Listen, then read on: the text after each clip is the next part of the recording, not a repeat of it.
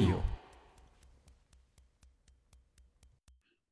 あ、ていうかまあ、挨拶が遅れましたけど、萩原さんは、はじめまして。あ、はじめまして。よろしくお願いします。よろしくお願いします。宮脇さんは、あの、お久しぶりです。お久しぶりです。何回か我々も、ズームで話していると。あ、そうなんですね。そうです。そうですね。うんズームで？たまに、はい。たまに、なんていうか、雑キャッチアップじゃないですけど、雑談みたいな。どっかで被ってるんですか？全く被ってはないですね全。く被ってはない。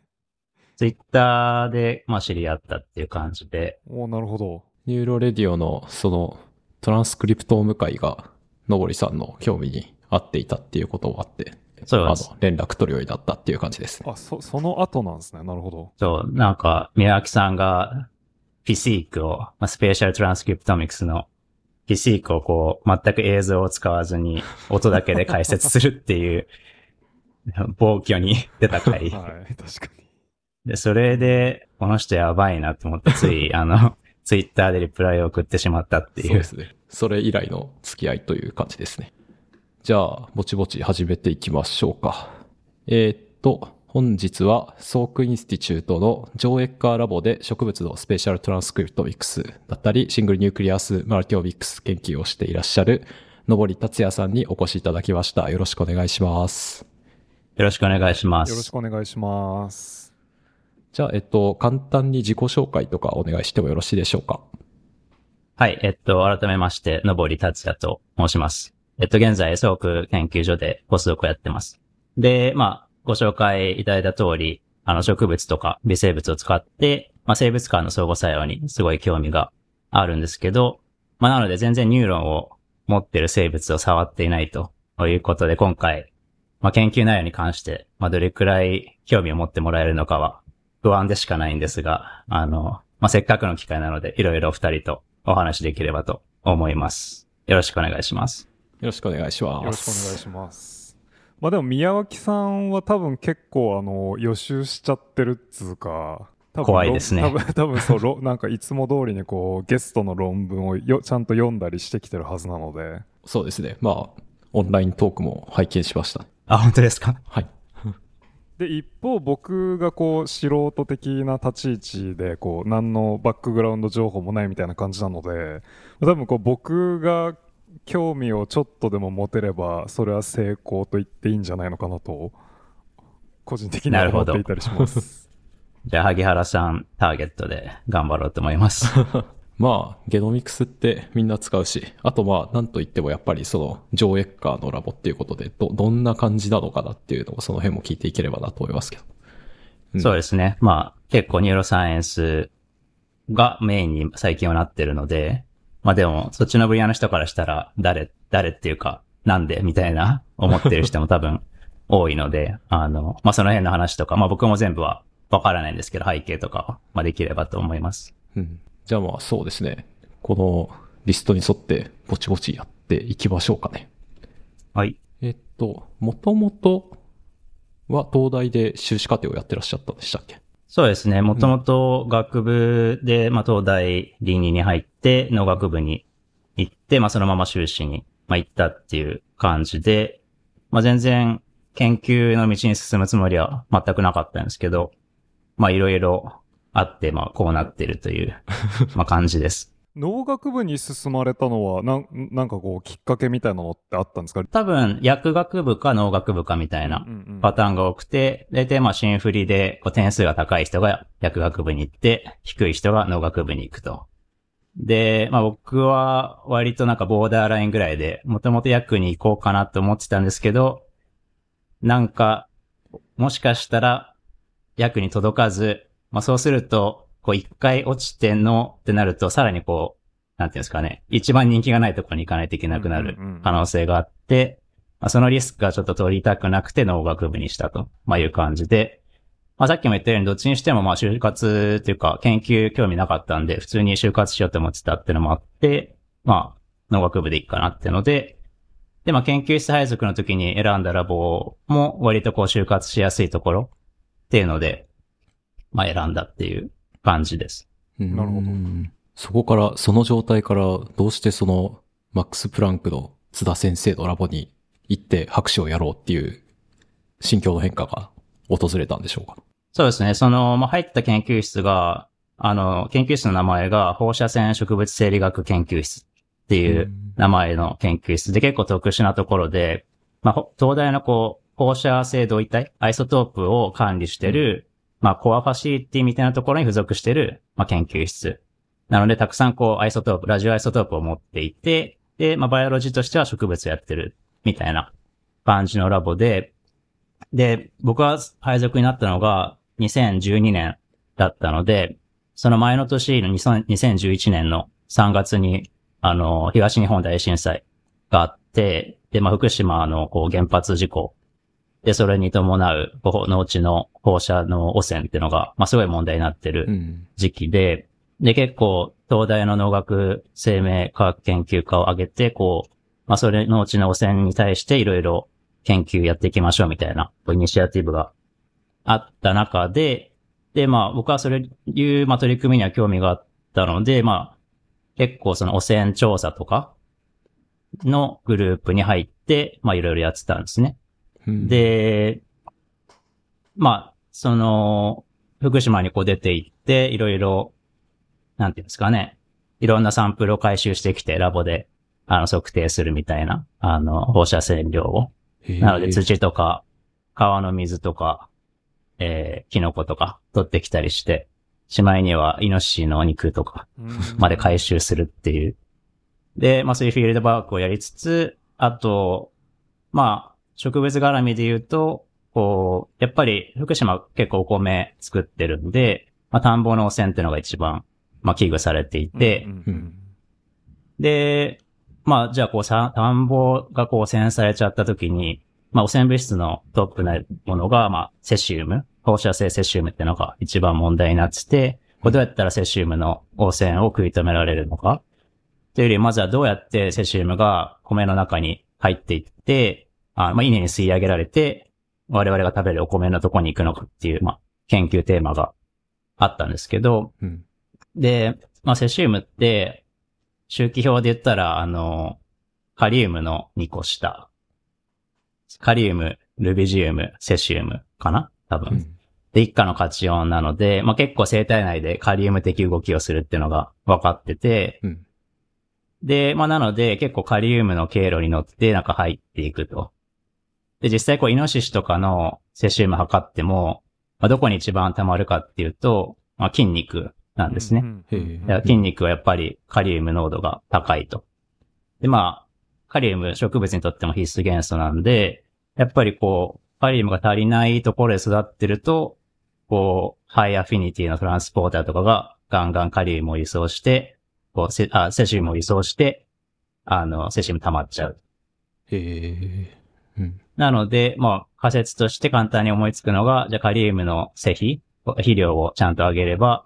まあ、いいんじゃないかと。そのセシウムとカリウムがコンピートして、まあ、セシウム汚染が下げられるんじゃないかっていうので、まあ、実際、その現地の田んぼを使って、こう、カリウム施肥ありなしみたいな、あ感じで実験をして収穫までして、まあ、確かにカリウム施肥をすると、まあ、お米のセシウム汚染が下げられますと。まあいうことをまあやったりしてたですよね。なので、うん、結構長々話しちゃいましたけど、まあ最初は全然研究興味なかったんですけど、まあちょっとこういう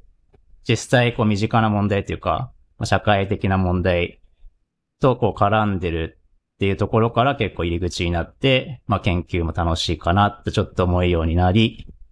でまあその、まあ稲の汚染の研究っていうのはまあフィールドだけじゃなくて、まあラボでも実際にこう稲を水耕栽培で育てて、まあ、自分たちが管理している放射性セシウムをこう与えて、カリウム濃度を振ったりして、まあそういった、そういったまあ実験も結構していて、うん、でまあ、なのでかなり生理学的な研究ですよね。うん、生体内のイオンとか栄養の輸送を見ていくっていうのをやってて、まあそういうところから割と面白いかなと思いつつ、まあ修士まで進んで、うん、で、まあ、修士の時に、あの、フランスに留学する、まあ、機会がありまして、で、まあ、1年ぐらい、まあ、修士の半分ぐらい行ってたんですけど、うん、で、まあ、そこ。東大のプログラムとかでですか？いや、東大のプログラムじゃなくて、あの、フランス政府給費留学っていう、こう、に日仏の政府の協定みたいなやつでお金が出るっていうのがあって、うん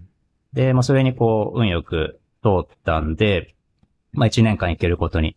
なって、えーっと、フランス原子力庁っていう、まあ、政府系の機関なんですけど、まあ、そこに結構生物系の研究室もあって、えーっと、そこでまあ植物やってる研究室があったので、そこに行かせてもらって、まあ、そこも結構植物のこうイオン輸送とかの研究をしてるんですけど、もっとこう、モレキュラバイオロジーとかジェネティクスを使って、まあ、アプローチしてると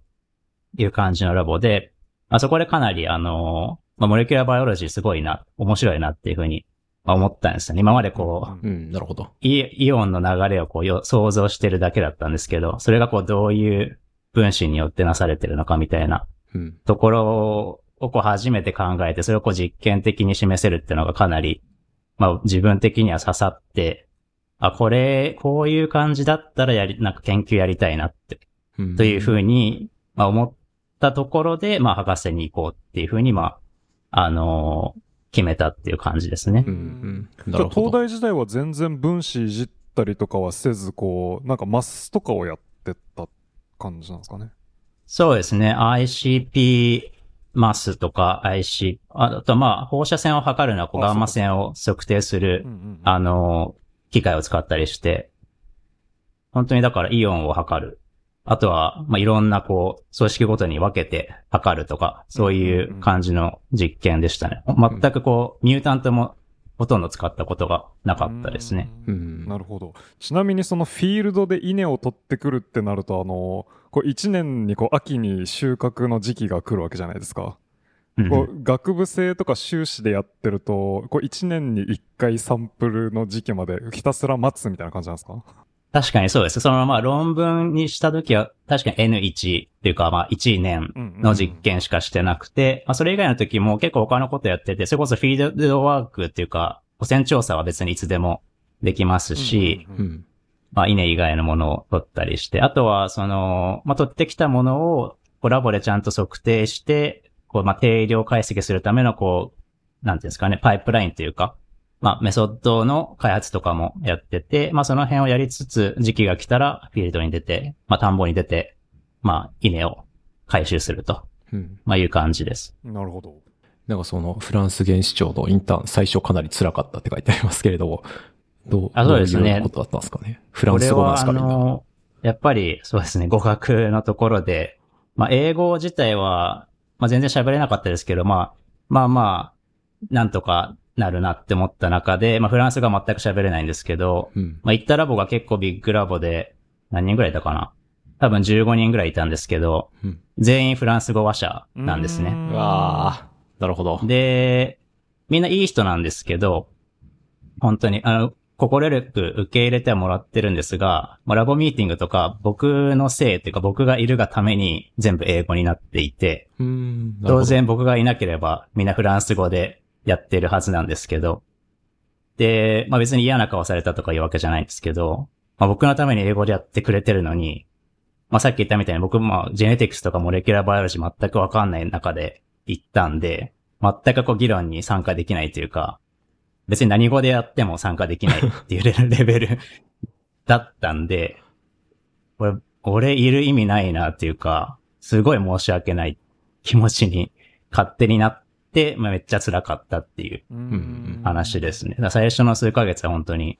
辛かったですね。そういう意味では。ラボ選びはそれは自分でできたんですか？そうですね。まあでも、えっと、一応ラボ決めとかないといけなくて、その、フランス政府給費、あの、をもらうにあたって。で、そのフランスのラボは、あの、もともと東大のラボと、こう、交流があったラボっていうので、まあそこまで僕がこう選んだってわけではないんですけど、まあテーマ的にはかなり、あの、よく、こう、親和性が高いラボだったっていうのはあります。うんうんうん。なるほど。まあなので新しい、まあ技術を学ぶっていう、まあ、目的が一つうん。でしたね。まあで、最初まあ結構辛くて、まあなので、まあしかも、ね、なんかちっちゃいスーツケース1個で行ったんで別に教科書とかも持って行ってないし、っていうので、まあ結構あの、ラボにいるシニアな、まあ先生とかに、こう、泣きついて、いろいろ講義資料とかを、英語のやつをもらったりして、まあ結構頑張ってそこで勉強して、まあなので数ヶ月したら、まあ割と、こうまあ自分が慣れてきたってのもありますけど、まあまあ、そこそこ気持ちよくできるようにはなったんですけど、まあ最初がかなり、まあ辛かったなっていうのが、まあ思思い出というか、っていうのは覚えてますね。うん、なるほど。それでまあ、なんていうか、PhD はジェネティクスとか、モレキュラーバイオロジーができて、かつ植物のことをやろうみたいな基準で探したんでしょうか？そうですね。それと、うんまあ、じゃあなんで植物微生物相互作用なのか。まあ、うんうんそのドイツのマックス・プランクで初めてその分野に飛び込んで、まあ今もやってるんですけど、まあ、大きな理由としては、まあ多分、まあ当時は言語化できてなかったと思うんですけど、こう、まあ生態学的なことにすごい興味があって、で、まあというのも結構福島とかでフィールドワークをする中で、まあセシウムの動態をこう追っているわけですよね。こう雨に混じってセシウムが降ってきて、うん。木の葉っぱについて、その葉っぱが枯れ落ちて、こう、腐って土にセシウムが染み込んで、それをこうキノコが吸い上げて、そのキノコをイノシシが食って、まあ、イノシシにセシウムが流れていくみたいな。こうなんか生物のこう絡み合いみたいなのが、多分すごい印象に残ってて、あそういうの研究したいなっていうのが一つと、まあさっきのフランスでこうモレキュラーバイオロジー楽しいって思ったのが、まあこれをこうなんか合わせたいなっていう気持ちが結構あって、まあでも普通のエコロジーだとやっぱり規模が大きすぎますよね。そのモレキュラーバイオロジーが簡単にできるようなまあ感じではないと。例えば普通にこうレプリケート取るのも難しいし、まあミュータントっていうのも難しいと。だから本当にこう、ね、人間の影響を調べるために、こう一旦人を絶滅させて見てみましょうとか、それを3回繰り返しましょうみたいなことは全然できないんで、でどうしようかなって思った時に、まあ植物微生物相互作用って結構いいモデルだなって思って、うん。まあ、というのも、まあ、結構こう植物もこうたくさんの微生物と絡み合って、こう小さい生態系みたいなのをうん。まあ、作っているので、で、まあ、そうすると植物と微生物がどっちも、まあ、多くの場合、まあ、モデルを使えば、まあ、ジェネティカリートラクタブルである。まあ、普通にモレキュラバイオロジーができて、で、もしもっと広げたければ、こう、本当にエコロジーの方に広げていくことも、まあ、できるわけですよね。実際にこう、フィールドのリサーチで、こう、一個、植物一個体の中での植物微生物相互作用が、じゃあ、こう、フィールド、森全体でどういうふうに、こう、まあ、機能しているのかみたいなところにも広げられるっていうので、で、まあ、自分がまあ植物のバックグラウンドがあったっていうのも含めて、まあ、これでやってみようかなと思って、なので、なので、まあ、まずテーマが先に決まったって感じですね。で、博士やりたいで、植物微生物相互作用。で、当時フランスにいたんで、じゃあなんかヨーロッパで良さそうなラボあるか、まあ手始めに探そうと思って、まあググった時に最初に出てきたのが、まあマックス・プランクの津田さんのラボだったんで、で、まあ結構、多分、こう海外で PhD やってる人とかって、こう、まあ海外でやってやるぞって思っていう、こう、やる気があると、あんまり日本人のラボに行こうっていう、こうメンタルにならないような気もするんですけど、で、まあ僕も結構そうだったんですけど、なので、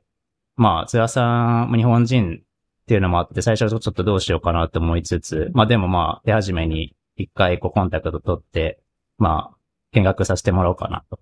うんまあいう感じで一回、まあ行って、まあいろいろ話を聞かせてもらって、まあなんだかんだでそのまま決めてしまったっていう感じですね。津田さんのラボっていうのは、どんなラボだったんでしょうか？もうなんか、雇用語は英語でっていう感じですよね、多分。そうですね。まあ、研究所自体も全部英語で、まあ、ラボも日本人が、えー、僕以外にもう一人博士の学生がいましたけど、うん。あとは全員、まあ、ドイツ人学生が多いのと、あと中国人ポストク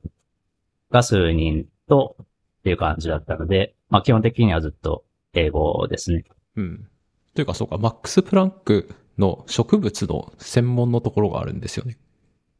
そうですね。その、うんまあ、マックス・プランク、もしシステムあんまり、あの、知らない方のために言うと、こう、日本の理研みたいな感じで、まあ、 Max Planck Institute for、なんとかなんとか、みたいな感じで、まあ、分野ごとにこう、分かれてて、ドイツの国内に、こう、いろんなところに、まあ、あると。何個くらいあるのかな ?50 個とかあるんじゃないですかね、多分。るんですね。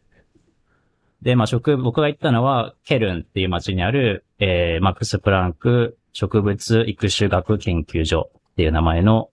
まあ、研究所なんですけど、まあ、結構それは昔のやってたことを引きずっていて、まあ、育種っていうよりは、まあ、 molecular biology 全般をやってるっていう感じです。い育種って何ですか？すいません。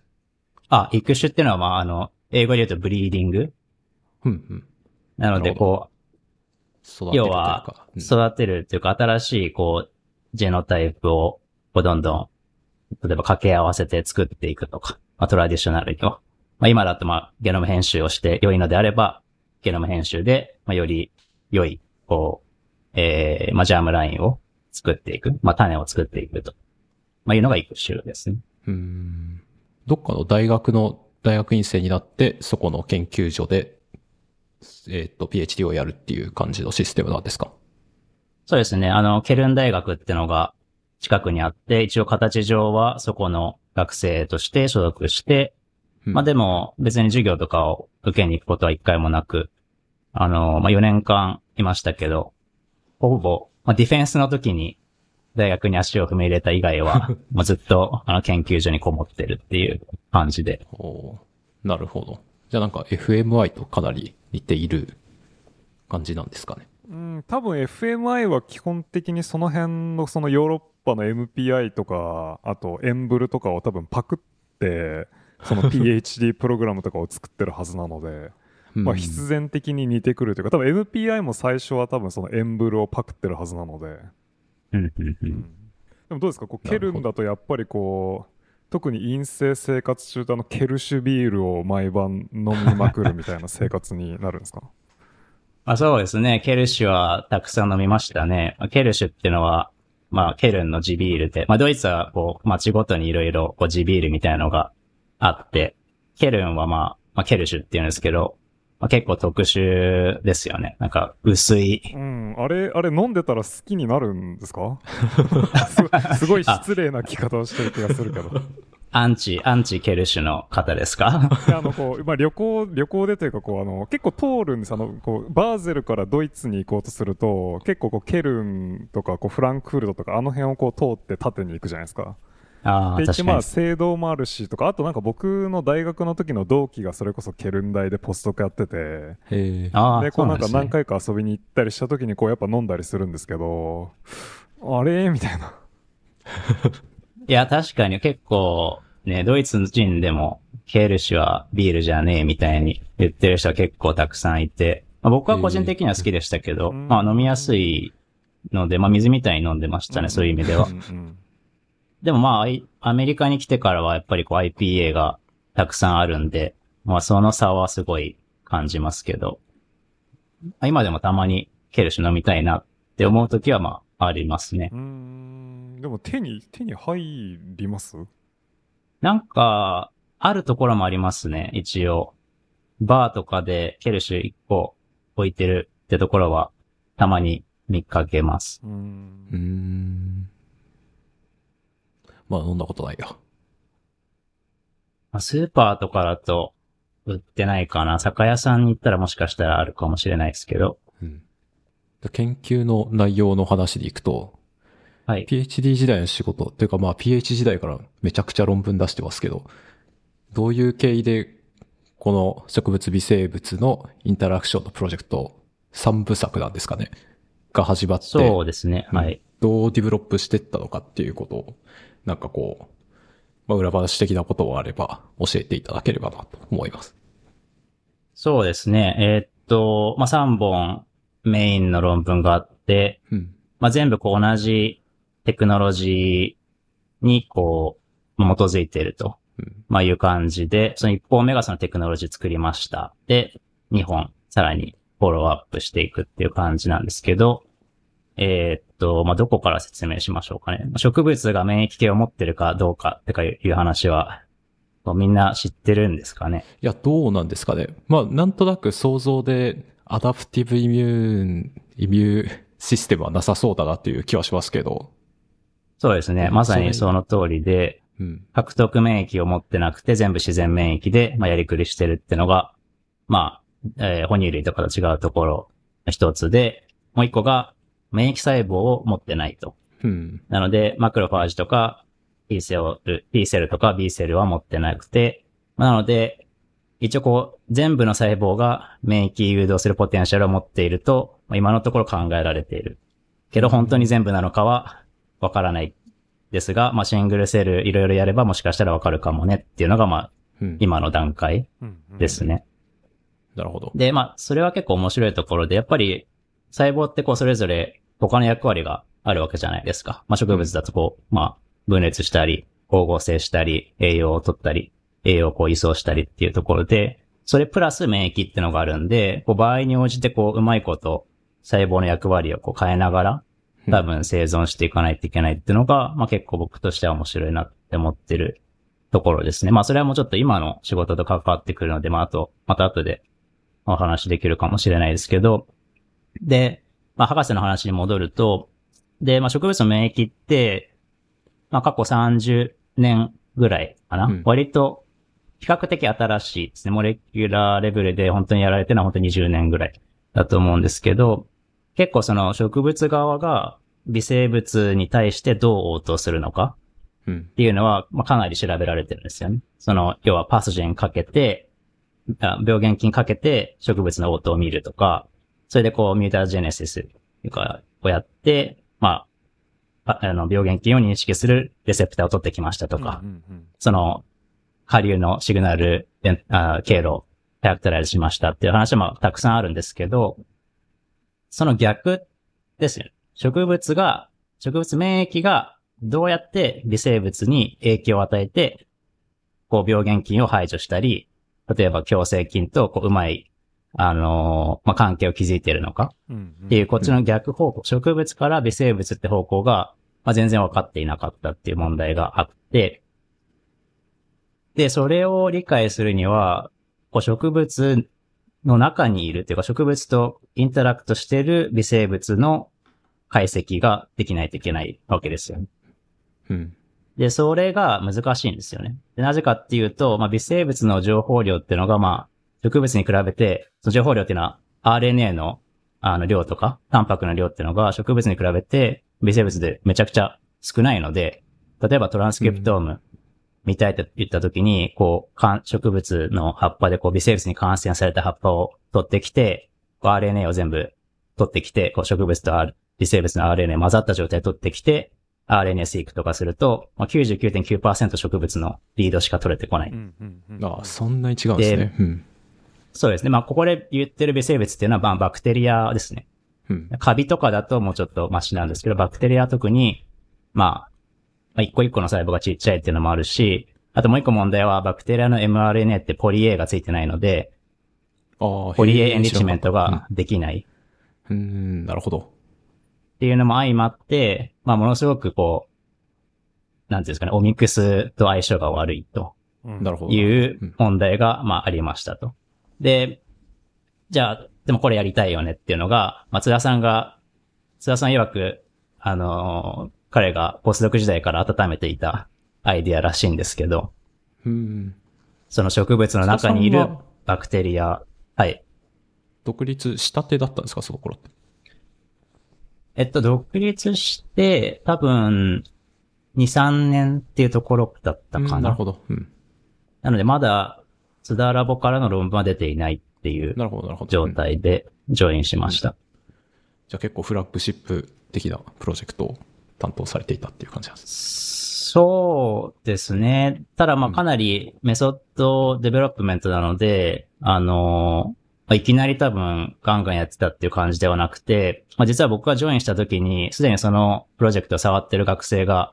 いて、で、うんまあ彼がちょっと、まあすごいベースとなるようなアイディアを考えてて、まあなんとなくこの線でいけばもしかしたらいけるかもねぐらいの、まあ状態で僕が入って、で、一応僕もそのプロジェクトを、まあ自分で決めたかちょっと忘れましたけど、まあ数ある、いいくつかあるプロジェクトの中の一つとして、まあ、その、もっと先にいた学生と一緒に進めていくっていうのでやってたんですけど、うんその学生さんが、まあ、辞めちゃったんですよね。うんああ、なるほど。うん。辞めたっていうよりは、メディカルの分野で PhD を取りたいと言い出し、ラボをまあ移動したというのがまあ正確な、あの、表現で。なので、まあ僕がそれを引き継ぐ形になって、で、まあそこから、まあなんとなくできそうだなっていうのがあったんで、まあ、そこを、まあさらにこうどんどん改良して、それでも多分1年半ぐらい確かかかったんですけど、まあそれでこうメソッドが、まあやっと動くようになって、まあその段階で、要は植物に感染してる病原性の、えー細菌、バクテリアのトランスクリプトームが取れるようになったっていう、えーまあうん。技術を作って、それでまあいろいろたくさんまあ植、いろんな植物の、えーミュータントとか使いながら、こう、まあ要は植物がバクテリアに勝つときと、バクテリアが植物に勝つときで、バクテリア側のトランスクリプトも何が違うんですかみたいなことを、まあうん。かなりバーっとやって、まあそれで一個分かったのが、植物が勝つときっていうのは、要は免疫がちゃんと上がったときっていうのは、なぜかバクテリアの鉄を吸収するプロセスがすごい抑えられるというのが分かって、で、まあその先の、じゃあ、じゃあそれがなんで大事なのかとかは、そこまでいけなかったんですけど、まあ、一応ジェネティクスで、まあ実際にこのバクテリアで下げられてしまう遺伝子がその病原性に大事ですよっていうところまではまあ示したっていうのがまあ最初の論文ですね。まあなので、まのあ確かに、あ、そうですね、PNS に出し出したもので、えーまあだなので確かにこう最初に思った通り、やっぱり植物内でのバクテリアの行動体っていうのをちゃんと見ると、何かしら新しいメカニズムが見えてきそうだなっていうのをまあ示したっていう感じです。この肝になったテクノロジーですけど、まあ、基本的には遠心分離をいろいろと条件を振って頑張るっていうのが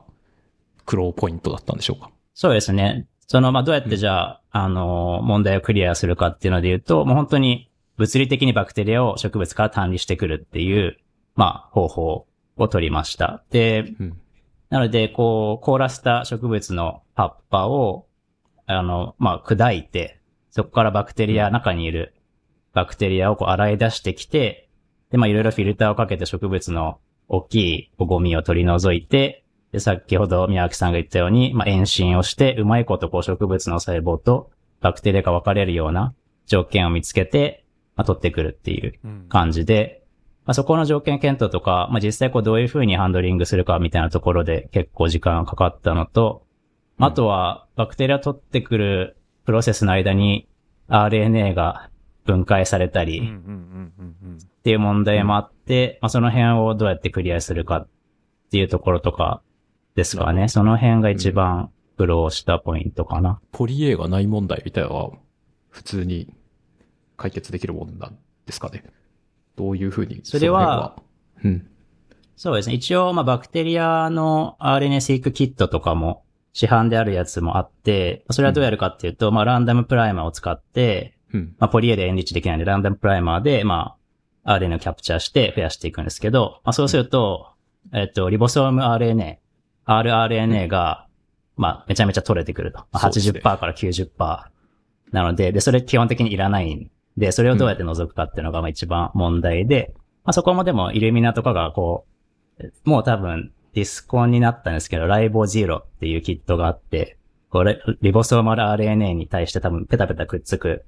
あの、プライマーみたいなのがたくさんセットで入ってて、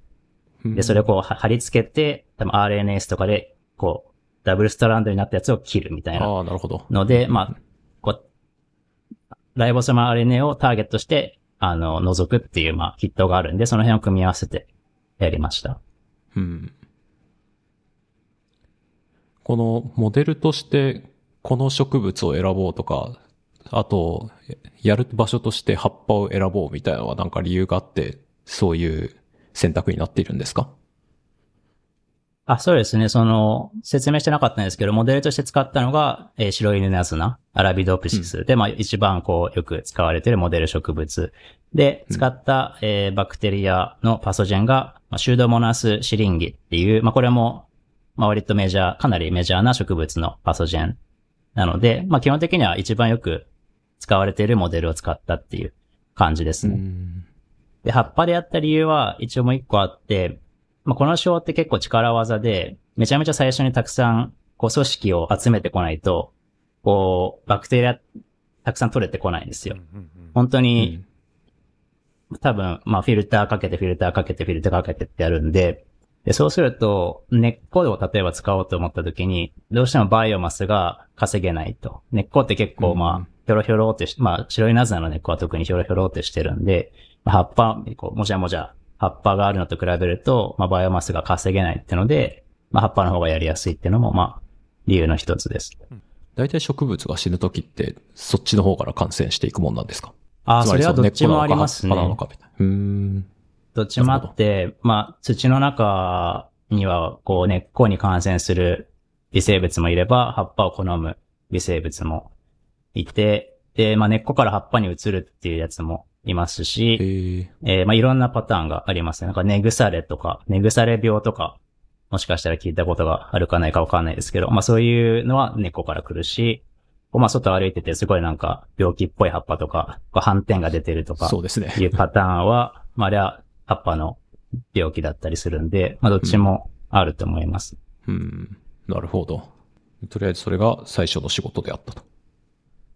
あ、そうですね。それが最初の仕事で、で、まあ、こう、物理的にバクテリアが取れたんで、うん。RNA だけじゃなくて、まあ、タンパクも取れるよねってのが、まあ、次の仕事で、で、実際タンパク質も取ることができて、まあ、なんなら、同じ、こう、アイソレートしてきたバクテリアから、タンパク質と RNA を別々に取ってくるということが、まあ、できるようになったので、まあ、次の論文は、その、トランスクリプトームとプロテオムを同時にやりましたっていう、まあ、マルチオームの、まあ、仕事を、こう、同じ経を使ってやったっていう論文です。ああ、じゃあその遠心かけた時にはそのバクテリアはまだバクテリアとしてこう破壊されてない状態で溜まっているんですか？考えてます。もしかしたら破壊されているやつもいるかもしれないんですけど、まあ、本当に何千細胞、何万細胞って取れてくるんで、こうまあ、プールしてあげると、まあ、それなりにちゃんと、あの、プロテオムが取れてくるっていう感じですねなる。ほど。あとその宮脇さんの質問が僕もすごいちょっと気になったというか違う方向で気になったんですけど、その一つ植物のモデルがあって、こう、まあ、寄生するバクテリアのモデルがあって、まあ、どれぐらいその組み合わせをこう、まあ、無限にこう考えられるわけじゃないですか。っていった時うんにその、なんていうんですかね、その植物側のリアクションとか植物側にどういう影響が出るのかってどれぐらい共通してるというか、まあ、全然違ってもおかしくはなさそうというか。そうですね。それはあの素晴らしいあの3本目の論文に対する導入になっていて、まあなのでちょっと3本目の話を少しすると、まあここまでこう1種類の組み合わせ、アラビドプシスとシュードモナスの組み合わせしかやってないんですけど、3本目はまあマイクロバイオームっていうところにまあ話を広げて、要は植物もこう腸内細菌みたいな感じで、まあ根とか葉っぱにこういろんなまあ微生物がうんうんあの、共生していて、まあ基本的にはそんなに悪さをしてないっていう感じなんですけど、本当何百何千っていう異なる微生物がいるので、で、先ほどの萩原さんの質問みたいに、じゃあ、こう一個一個じ違う微生物と植物の相互作用ってどれくらい似ててどれくらい違うのかっていう、まあうん。疑問があるので、まあそれをこう、まあトラディショナルな植物側のトランスクリプトの解析と、まあ博士課程で立ち上げたバクテリア側のトランスクリプトも組み合わせると、まあ、両者の、こう、応答のユニークさというかが、まあ、見えてくるだろうっていうので、で、その、まあ、実際にこう、ケルンで野生に生えてる元気そうな白いネナズナを、まあ、取ってきて、そこから、まあ、マイクロバイオームを単理して、一個一個の、要はストレインを単理したっていう仕事が、まあ、僕の仕事ではなくて、それは同じ研究所の他のグループの仕事であって、で、それでこう、ラボに、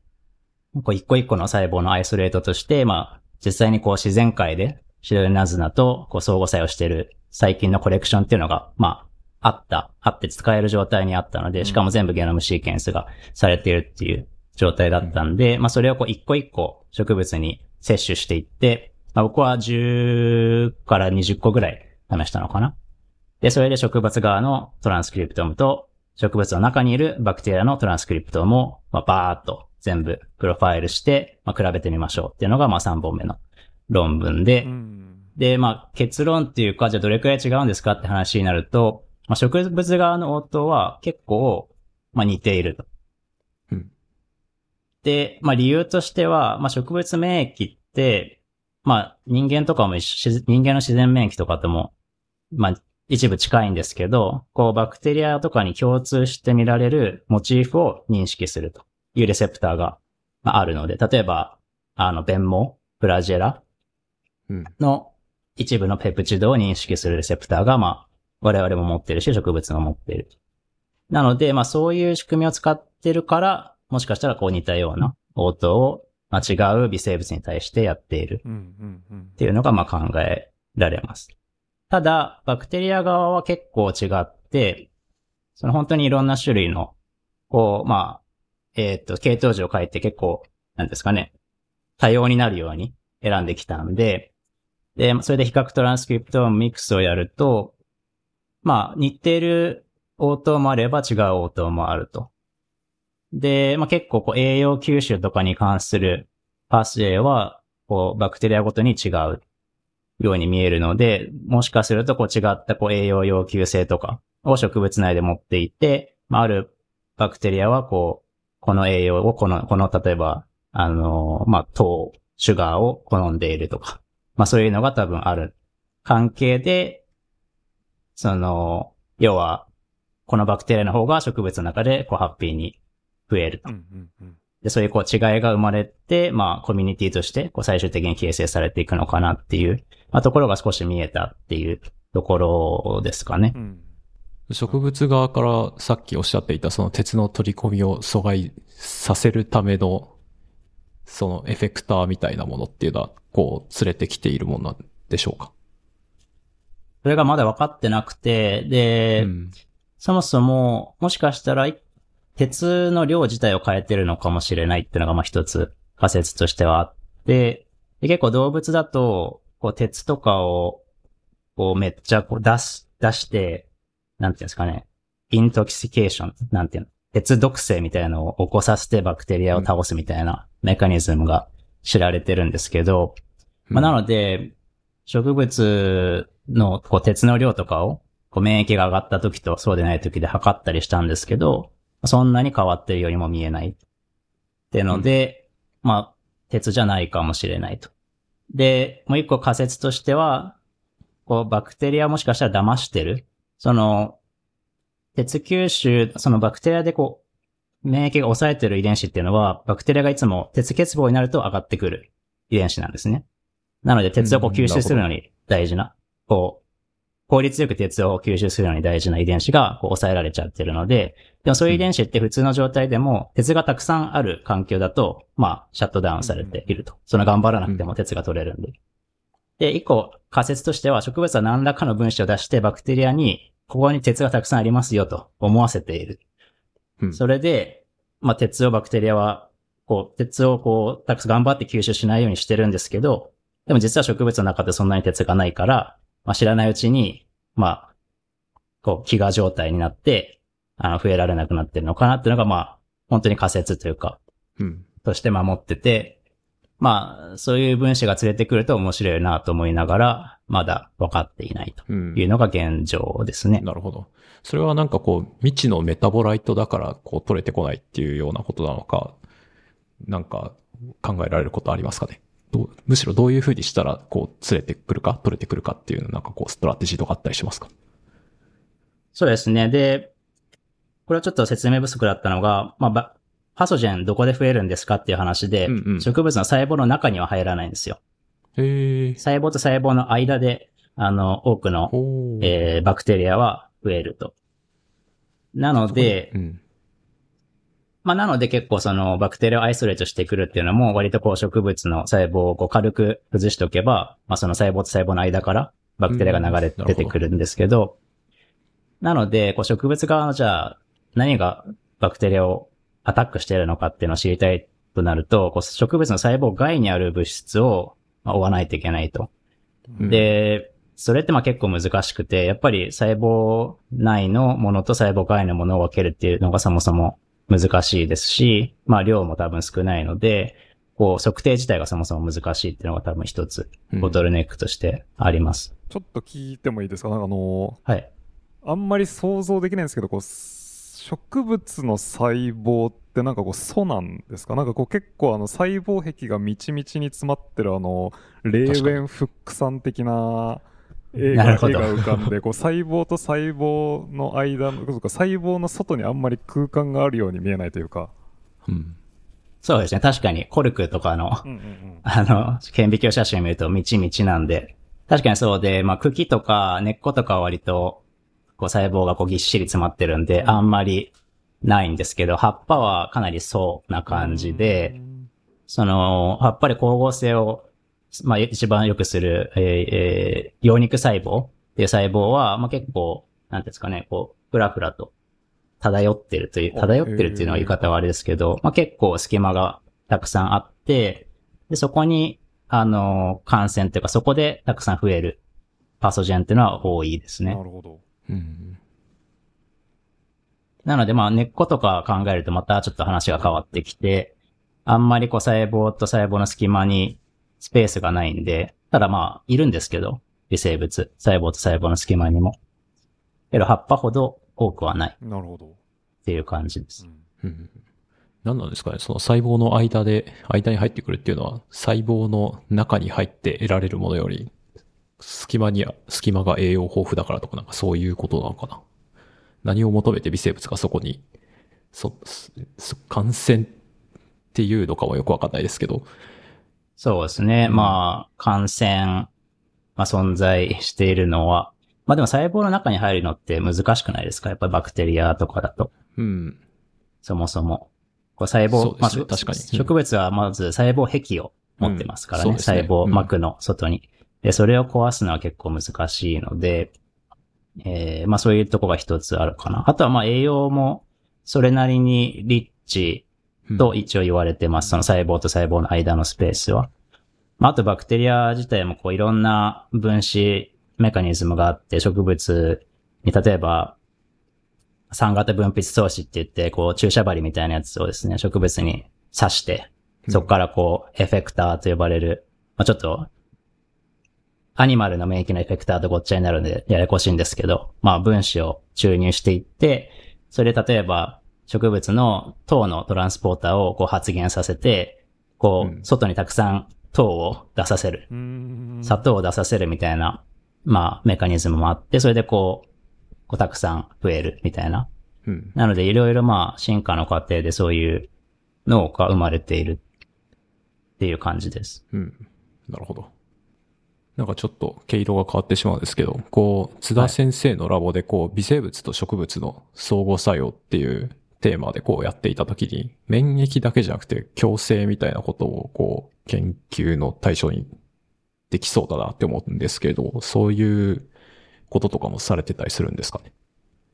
と、津田ラボでは強制はやってなかったですね。うんそ、の、窒素固定とか、うん。みたいな話は、まあ、すごい大きなフィールドなんですけど、まあうちはどちらかというと病気うん。メインで、途中からそのマイクロバイオームっていう、まあ共生とはまたちょっと違う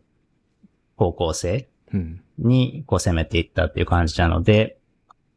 まあでも同じような方法論は共生のモデルにももちろん適用できるので、まあその辺はやっても面白いなとはいつも思ってます。うん。なるほど。どうでしたかね？なんかこう、津田先生のラボに行って、こう、研究スタイルみたいなものだったり、こう、向き合い方みたいなものだったりで、こういうことが特に勉強になったな、みたいなこととかってあったりしますか？そうですね。割と、まあ、僕自身は結構、津田ラボで、こう、研究者として必要なことは一通り学べたなって思っていて、それはその、どうやって一個のプロジェクトを、まあ、最初から最後まで終わらせるのかってところから、査読をどうやるのかとか、まあ、そのグラントの査読、普通の現地論文の査読、で、グラントをどう書くかとか、まあ、学会でどう発表するか。こう、まあ、一通りこう、できるようになったと思っていて、でもこう、津田さんがすごい、なんだか、教えてくれたっていう、まあ、感じではまあ、なくて、まあ、いろいろ多分指導してくださった部分もあると思うんですけど、僕の捉え方的にはその、まあ、どちらかというとこう自分がこう成長したいっていう思いがある中で、それをこう、まあ、常にサポートしてくれるっていうか、まあ、いろんな機会を与えてくれたっていうのが一番大きくて、で、割と、まあ、印象に残ってるのが、多分僕がジョインしてすぐぐらいの時に、こ津田さんが、エンボがやってる、なんか PI の、新米 PI のためのコースみたいなやつに、まあ行ったと。うん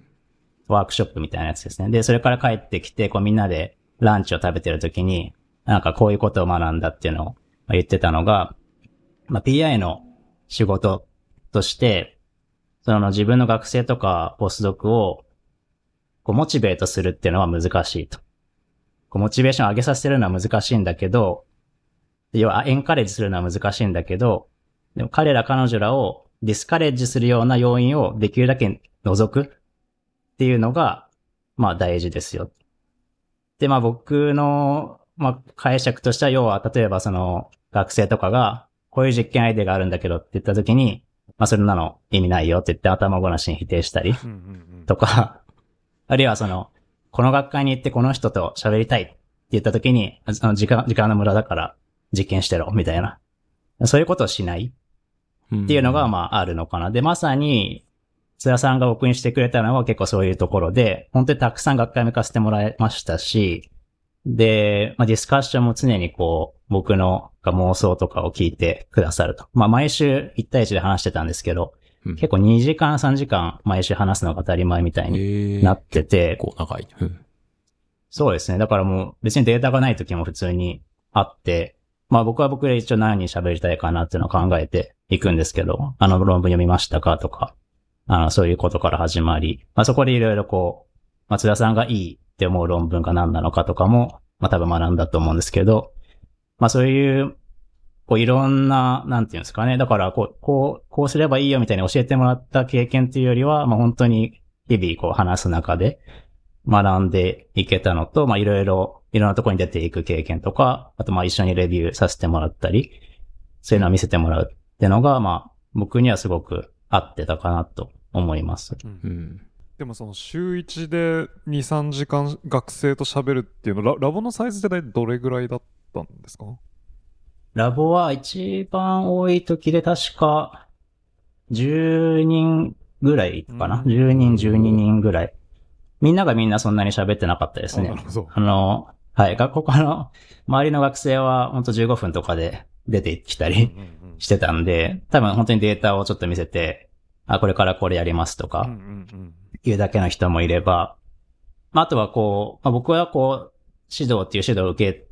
なかったと言いましたが、まあ、学生によってはそういうのが必要な。人もいて、そういう人にはちゃんとかなり丁寧に指導されてたので、多分人によって多分かなりメンタリングスタイルは変えてて、うん。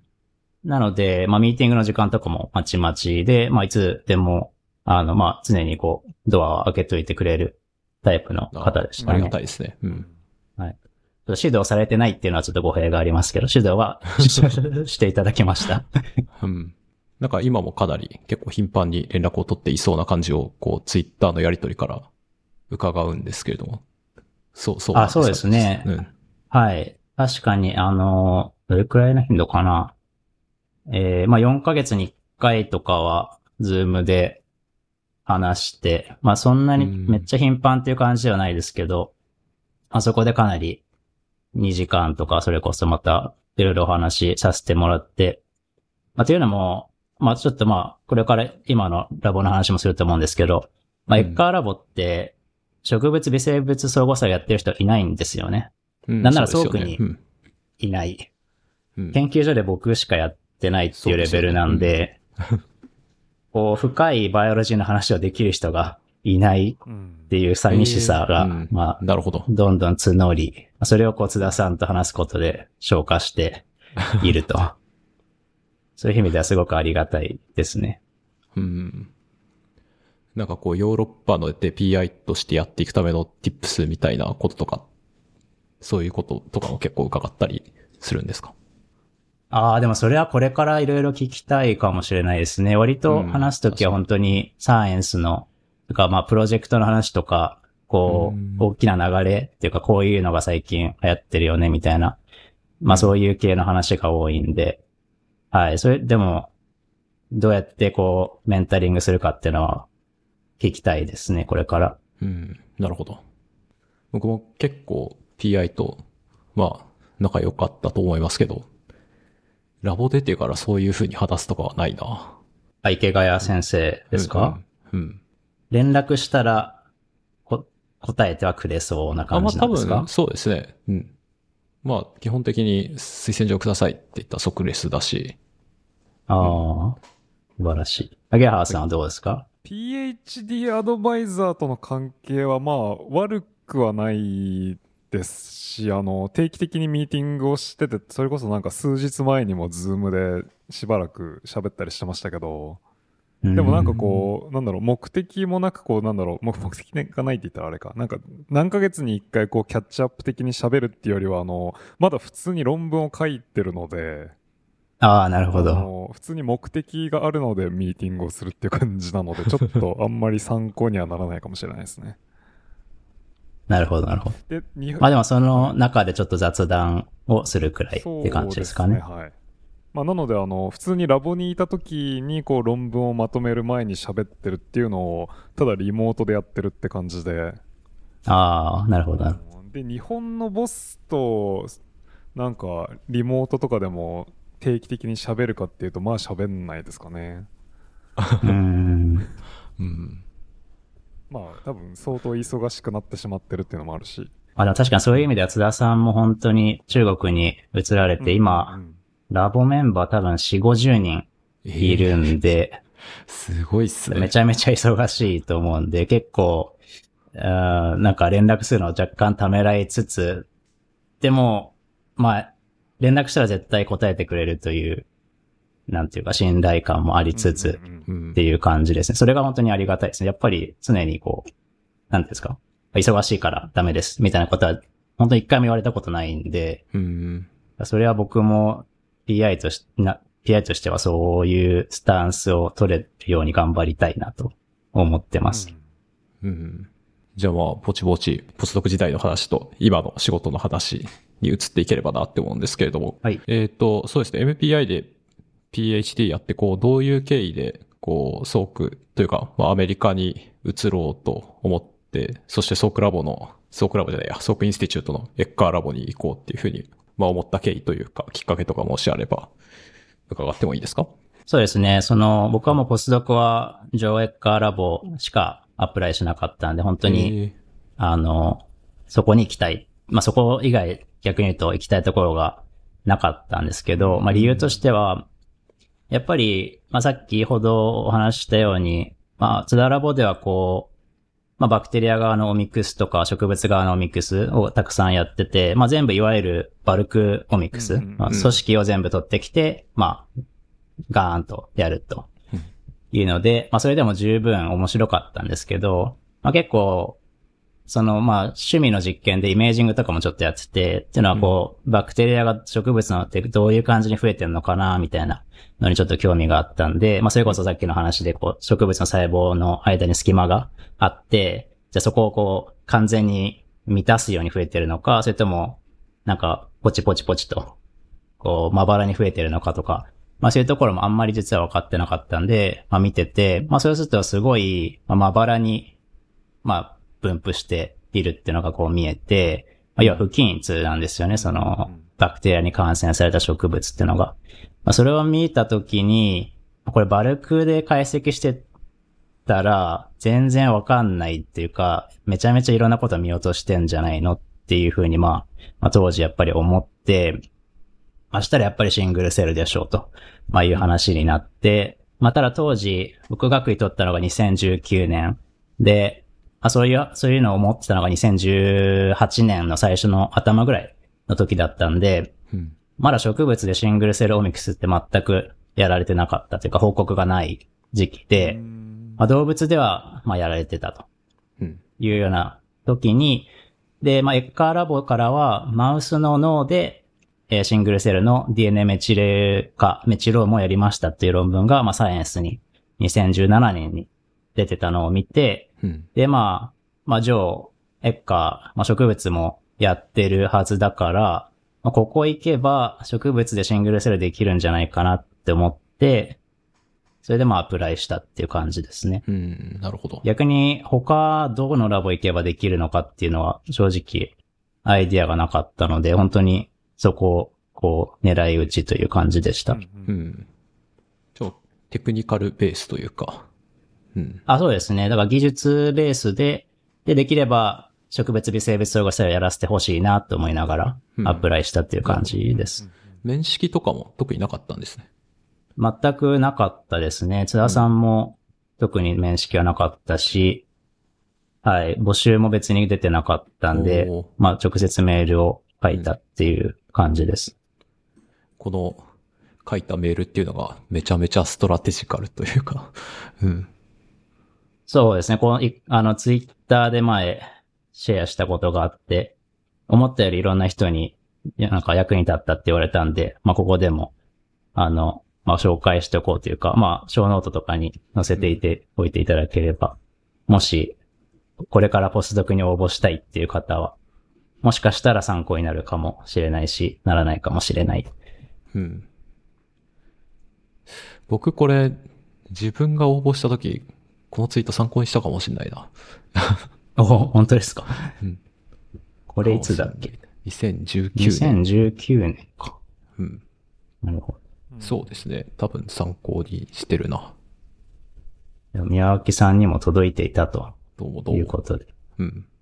これすごいですね。特にあの、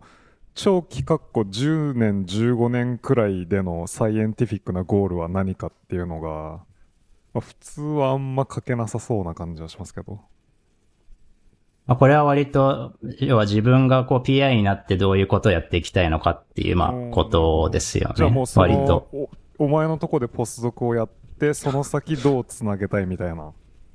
そうですね結構僕は多分書きやすいポジションにあって、やっぱりバイオロジーは自分であってうんう、んその植物微生物。で、ジョーのラボでテクノロジーを学びたいと。うんまあそしたらやっぱ独立したらそれを合体させますよね。うんうんうんなるほど、確かに。で、じゃあ何を一番やりたいのかっていうのをまあ書いたっていう感じです。なるほどな、うんすごいな。僕はポスドクアプリケーションのメールとか多分3行ぐらいな気がするので。それは知り合いだからってことですか？あの、興味がある、この学会来るよね、チャットしよう、ああ、なるほど。終わりみたいな感じですかね。まあなんか会えれ、会えれ、会えればなんとかなるだろうみたいな、確かに割と。軽い、悪い軽いノリでメールを送った気がします。でもこれ僕結構頑張って、まあ2時間、3時間ぐらいかけて書いて、こう、よしと思って送信したら、5秒後に、あの、今旅行中ですみたいな、オートマティックメール返ってきて、あ、終わったって、その時終わったん、思ったんですけど、と思ったら1時間後ぐらいにすぐ返信来て、へえ。旅行中でも。うん。で、まあ実は、ジョーは常にメールをその設定にしていると。いうことが。後で分かったっていう。普通にオフィスにいる時も、多分なんか設定でこうラボメンバーからのメール、僕がラボに入ってからは別にその、その automatic reply 来なかったんで、多分フィルターかけてると思うんですけどうー、ん。だからまあ、知らない人からのメールにはそのリプライが行くようになっていると。なるほど。なんかすごいビッグ PI tips っていう感じが。確かに。うちの PI はダミーのメールアドレスが本メールアドレスみたいになってますね。おー、なるほど。だから論文に載ってるメールアドレスはダミー。ダミーっていうか、えっとそうですね。オフィシャルだけど見てないみたいなな、感じのなるほど、なるほど。なるほど。確かにスパムとか、スパムじゃないですけど、なんかいろんなメール来るんだろうな。で、なんか、カンファレンスのインビテーションとかは、あ、でも知り合いからのインビテーションしか受けないってことなのかな。多分秘書さんに来たやつを、秘書さんがもし、うん、少しその、秘書さんっていうかラボまでか、ラボまでが、これ興味あるかみたいな感じで、その本メールアドレスの方に送るんだろうな、というふうに思います。なるほど。うん。なるほど。で、まあ、トークしておいでよみたいな感じになったんですかね。でもちょうど COVID、あ、でも少し始まる前か。全然前ですね。2018年の夏頃に送ったんで、それこそうん。学位を取る1年前ぐらいに送って、うん。で、えっと、どうだったかな？まず、その、こう、フィットしそうなの、その、ジョーからのメールとしては、あ、フィットしそうだから、推薦状3通もらって送ってもらってって言われて、それで、まあ、推薦状を書いてもらって、で、そしたら、またメールが来て、えっ、と、じゃあ一回、えオンラインでチャットしようって話になって、うん。で、30、うん、これ1時間ぐらいかな。あの、まあ、当時ズームではなかったですけど、なんか、スカイプか何らかの、スカイプじゃないな、ウェブ X? ウェブあー X はいはいはいみたいな。ちょっと僕使い方がわからなくて、なんか15分ぐらい無駄に、時間を無駄にしたっていう のがありましたけど、まあそれで話した後に、あ実際にあの、ソークにインバイトしてもらって、うん。まあそこでセミナーして、まあラボメンバー全員、ほぼ全員と話して、うん。ディナーして、みたいな感じで、で、なんか僕何を思ったか、その、その全部のインタビューが終わって、で、次の日、もう暇だったんで、まあちょっと、あの、ソークブラブラししてます、みたいな感じに、ジョーに言って、でしたら、あじゃあ30分ぐらい、なんか一緒にコーヒーでも飲むみたいな感じで、まあさらにこう、フォローアップのミーティングとかさせてもらったんですけど、まあそこで何を思ったか、あの、僕すごい行きたいんですけど、どうすかね？みたいな感じで、なんかもう、今答えろみたいな、ちょっとプレッシャーをかけてみたら、あ、いいよってなんか言われて、あ、いいんだって言って、じゃあそこで決まったっていう感じで。うんなるほど。タイミング的にはまだディフェンスする前だったって感じですよね？全然前ですね。1年以上前なんで、まだ、その、ハックロンも手をつけてないっていううんところで、まあなので、ジョインするのは、まあ結構先になるけど、まあ大丈夫ですかっていう感じで聞きましたね。うんなるほど。そんなにこう早く動き出した理由というか、なんかきっかけはあったんですか？ああ、どうだったのかな。まあやっぱり、そうですね。こういう、ポスドクでこういうことやりたいなってた、まあその時期に考え始めて、でまあ、どうなるかわかんないから、とりあえず早めに連絡しとこうかなっていうくらいかな。うんうんうんまあ論文も一応一本は出てたんで、まあ何も論文がないわけでもないし、まあダメだったらまたトライしようぐらいな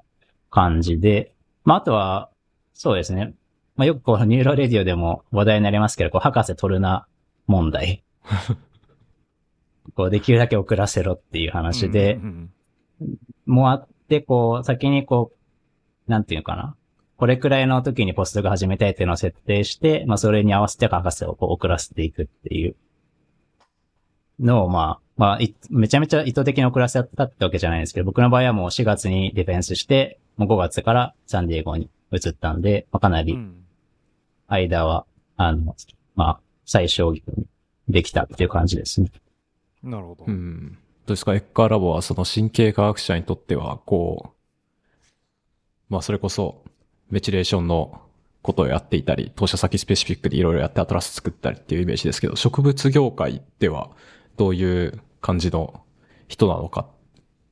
とか、あと植物系のことをやってる人たちと神経系のことをやってる人たちがどうラボの中で交わっているのかっていうのをうん。興味あるんですけど、どんな感じですか？そうですね。その、まあ、ジョー自体は、まあ、もともと植物学者なんですけど、キャリアの最初の頃は、もともと U ペン、ペンシルバニア大学で、あの、アシスタントプロフェッサーになってて、そこではこの植物の、植物ホルモン、エチレンっていう、まあ、うんガスホルモンがあって、まあ、これはなんか、果物とかが、こう、売れる、ライプニングに大事なホルモンなんですけど、まあ、それの研究をやってて、まあ、すごい、当時、こう、アラビドプシスが、こう、モデルとして使われ始めたっていう時期に、こう結構有名なスクリーニングをやって、こう一連の整合性経路から、シグナルパスウェイからもかなりいろんなところは明らかにしたという感じで、まあゴリゴリこう植物の、まあジェネティクスやってたのがまあ最初だったんですけど、で、その後多分、まあじゃあ白いナズナモデルにしようぜっていうので、まあゲノム、全ゲノム解読のプロジェクトが立ち上がって、まあそれは国際コンソーシアムだったんですけど、そのアメリカの方のえーまあ、リーダーの一人で、こう、ゲノム解読を主導して、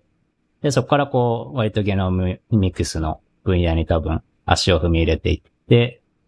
で、まあ、確かジョーはその植物、まあ、マイクロアレを多分最初に作ったというか、植物で適用したりとか、うあとは、あ、まあ、一番有名な仕事が、その、白いナズナの、こう、tDNA 挿入変異体っていう、まあ、白いナズナの変異体作るときに、まあ、アグロバクテリウムっていう、まあ、バクテリアを感染させて、tDNA っていう、まあ、大きいこう DNA のフラグメントがこうランダムにゲノム上に挿入されるんで、それでこう遺伝子を破壊していくっていう。のがこうよくやられるんですけど、それをもう、や、もうな何個かな？多分数十万個のラインを作って、要はこうゲノムを全部網羅するようなミュータントのライブラリを全部作って、全部シーケンスして、どこに TNDNA が挿入されて、あどの遺伝子が潰れてるのか、みたいなのをこうすべて、あの、なんていうかカタログ化して、うん。こう、世界中の、あのー植物研究者が、まあ、どんなミュータントでも使えるようにしたっていう、まあ、ソークラインと呼ばれる、まあ、ラインを整備したっていうのを、2000年、まあ、それはソークに移ってからです。2000年ぐらいにソークに移ってきて、まあ、そのくらいの時期に、まあ、立ち上げたと。で、まあ、だからそれはまあ、彼は、まあ、一番大きい貢献の一つだみたいなことをなんかの記事で言ってた気がします。うん。未だにやっぱ使われてるので、まあクリスパー今ありますけど、やっぱりこうクリスパーする前に、とりあえずじゃあソークラインで試しておくかみたいな場合は結構多いですね。この遺伝子、なるほど。このまあ遺伝子の機能を、あの、調べたいときに。で、まあそういうことをまあ2000年代の初頭にやって、なのでまだ植物やってるんですけど、で、その次の興味としては、理由はわかんないんですけど、DNA のメチレーションに興味を持ち出して、うん。で、まあ、ゲノムワイドな DNA のメチル化の圧生法を確立すると。そのベースリソリューション、塩基、1塩基リソリューションの DNA メチロームをまず植物でやり、で、まあ、これ植物でできたなら別に人間でもできるじゃんって言って、次は人間で、まあ、やった。それがまあ、は初め、最初のまあ、ヒューマンの DNA メチロームっていうのを発表して、なんかそこからこう、多分、こう、哺乳類の方にもだんだん手を伸ばしてうんいくとうん。これが多分2000、何年ぐらいだ？まあ、2010年前後なのかな？ちょっともしかしたら違うかもしれないですけど。なんかそこ、その辺から多分、こう、エンコードプロジェクトとか、うんあの、なんで、エンサイクロピディア・オブ・ DNA エレメンツみたいな、うん。こう、まあ、全遺伝子の機能を理解しようみたいなコンソーシアムにも入ってますし、で、で、まあ最近はもう、ここまあ5年とかはシングルセルにこう、フルベットしてる感じで、まあやっぱり最初は、こう、もう、なんですかね、まあすごく結構ニューロサイエンティストがいる関係で、割とサンプルとかは手に入るみたいで、まあその技術を使って、あの、まあ、えー、まあ脳、哺乳類のマウスの脳とかを、まあ見ていくっていうのを、まあどんどんやってると。うん。で、まあ植物の方も、えっと、まあ、HHMI なんで、HHMI のお金を植物のラあのチームに全部投資して、ブレインの方は他でこう、大きな予算を取ってやってる、やりくりしてるっていう、まあそういう、まあ、ストラクチャーにはなってますね。やっぱり、うん。ブレイン、まあ、それこそ BICCN の話とかもありますけど、まあかなりお金がついてるみたいで、うんうんまあ、それも多分モチベーションの一つではあると思うんですけど、そその、ブレイン、ニューロサイエンスをやっている。ので、そうですね、今は、その、まあ、70、7割ニューロサイエンス、3割植物っていう感じですかね。うんう。ん。じゃあもう財源が分かれてると、ポスドクだったり学生を取るときにはもう最初からこの人はこっちみたいなのがもうはっきり分かれるんですか？そうですね。それはもうアプライするときに、まあ、その人がどっちをやりたいかで多分決めてるとうんうんうん。思いますね。うん、で、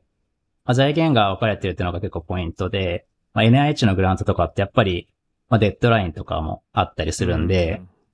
こう、メンタリングのスタイルも結構変わってきて、今日は、そのブレインプロジェクトの方はやっぱりケツが決まっているというかはいはいだから結構プッシュされてるのをよく遠目に見てますけど、まあ、植物の方は、まあ、HHMI なんで、まあ、基本的に何のリストリクションもないっていう感じで、こう、フリーダムっていう感じですね。おいいですね。なるほど。ラボのスペースとかセミナーの感じとしてはどうなんですか？もう完全に分かれているのか、一緒にやってるのか？ラボのスペースは分かれてて、その2個、まあラボ、建物違うところにラボスペースがあって、まあ、うんブレイン、ニューロサイエンスとプラントで分かれてるんですけど、まあ実はまあそこももうすぐですね、まあちょっと改装工事みたいなのがあって、同じ建物についにこう、統一、統合されるんですけど、この秋ぐらいに。けどまあ基本的にはこう離れてて、でもセミナーは毎週全員一緒にやってます。へえう、んなるほど。なんか神経側から神経ならではの意見みたいなのが出たりするんですか？そうですね。結局、バイオロジーに関してはそんなにお互い多分分かり合ってないっていうか、僕も未だになんか知らない脳領域の名前とかたくさんあるんで、まあよくわからんなと思いながら。いや、僕もで、まあどういうふうに、あ、そうですか。まあどういうふうに繋がってるかって言ったら、やっぱテクノロジーで繋がってるっていう感じですかね。同じような技術を使ってて、まあ、多くの場合、ニューロサイエンスの方で発展していくことが多いので、まあうん僕としてはそれにこうキャッチアップしていくと。その、実験手法の方もそうだし、あとまあ解析の方もかなり、あの、めちゃめちゃ優秀な、はい、あの、バイオインフォマティシャンの学生がいて、あの、まあ彼らからはかなり学びましたね。う。うんんやっぱ UCSD すごい、バイオヒマティクスの、あの、グラジュエートスクールがすごく強いくて、すごい優秀な、あの、学生さんがたくさん来てくれるみたいですね。うん。なるほど。逆にこう植物にはこうダイレクトにトランスレーションしないなっていうか、なんかしトランスレーションするときの障壁みたいなのってあったりしますか？例えばこう細胞壁だったり、液胞が大きいとかだったりなんかいろいろと性質の違いみたいはあるのかなって思うんですけど。そうですね。まあそういう性質の違いもありますし、あとは、まあ例えばウイルスを使う仕事っていうのはほとんどトランスレートしない。そのとうん確かに。レトログレードのあの、まあ、あの、エイド・キャラウェイとかと一緒にやってるような話とか、とか、まあ、よくやら、な動物でやられるこうクリスパースクリーニングみたいな、ウイルスでこう感染させて、あの、パターブス、パターブシックとか、うん。そういう系の仕事、ウイルスで何かをこう、デリバリーするみたいなのは結構まあ僕はすごいいいなって思いながら見るんですけど、あの、植物じゃなかなかできない。ことの一つですね。こううまうんうまいこと感染してくれる AAB みたいなやつがないので、今のところ。うん。隙間に溜まるし、みたいな。それもあるかもしれないですね。で、アグロバクテリウムさっき言いましたけど、それはバクテリアなんですけど、まあ感染効率が全然悪いので、うん。あんまり使い物に多分ならない。ジャームラインみたいなところでやんないといけないっていう感じなんですかね。そうですね。その、まあそういうことになりますね。そうするとやっぱスループットがなかなか出ないし、あとは、まあセルを細胞壁があるってことと関係しますけど、あの、セルカルチャーがあんまり充実していないというか、う。うんん一応プロトプラストって言って細胞壁を全部溶かして細胞をこはいはいうバラバラにするっていう、まあ圧生系はあるんですけど、まあ、細胞壁バラバラにするとめちゃめちゃこう、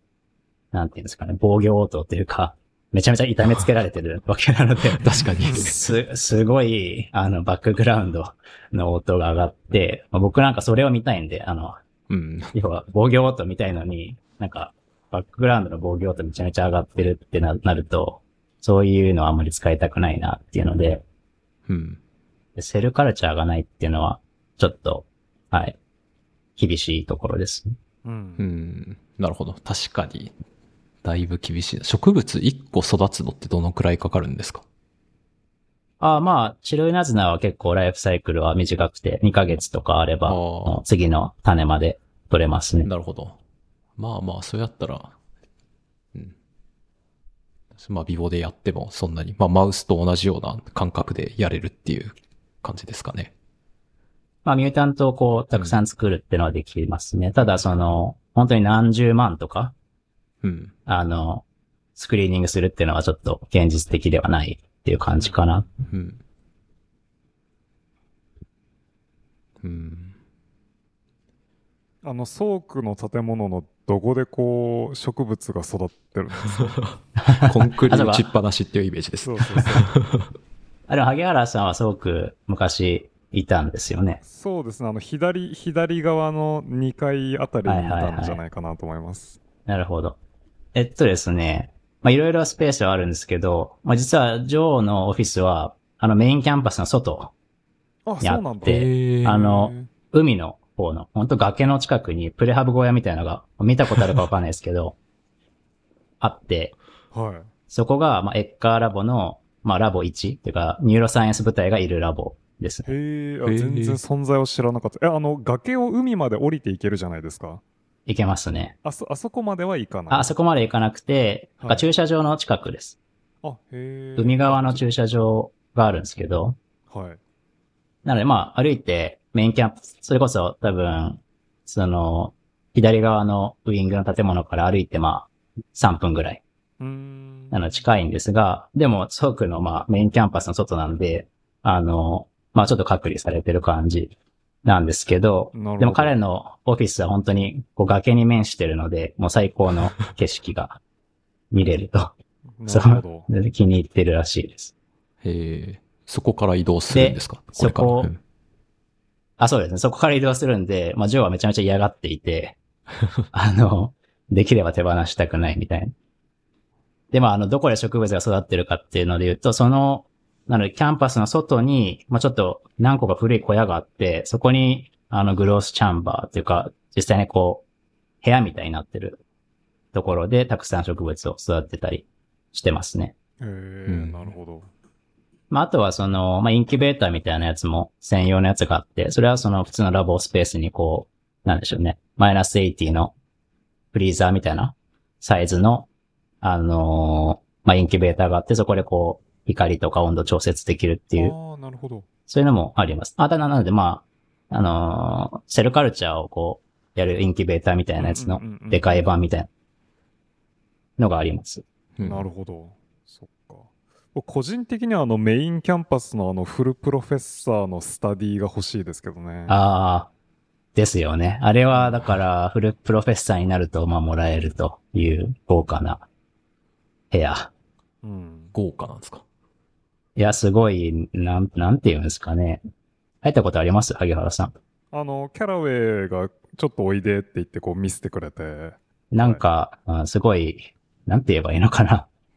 すごい、なんか木で作られてるみたいな感じの。うんあの、よく見、よく、よく見る倉庫の写真で、こう、右と左に、こう、あるじゃないですか、建物が。うんうん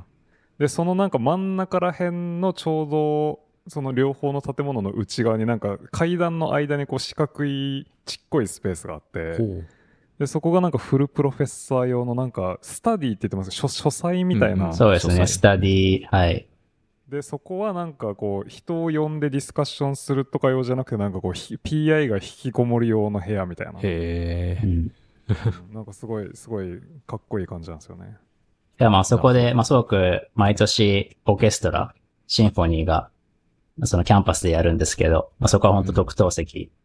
で、おー、なるほど。こうやっぱドナーの人たち、そうんうんの、うん。をみんなこう呼んで、こう、そのコートヤードのあの有名なところですよね。そこにたくさんテーブルが用意されて、まあそこにこう、まあお金持ちの人がわらわらとうんうんうん集まって、まあ、まあ、ソークのサンディエゴのオーケストラを聴くっていう、まあ、なんか年、年に一回あるんですけど、うん。まあもちろんね、僕らなんてお呼びでないんですが、まあ、まあ、ジョーはでも彼のスタディを開放してくれて、僕らそこに忍び込んで、まあ実はめちゃめちゃ特等席から見れるとへ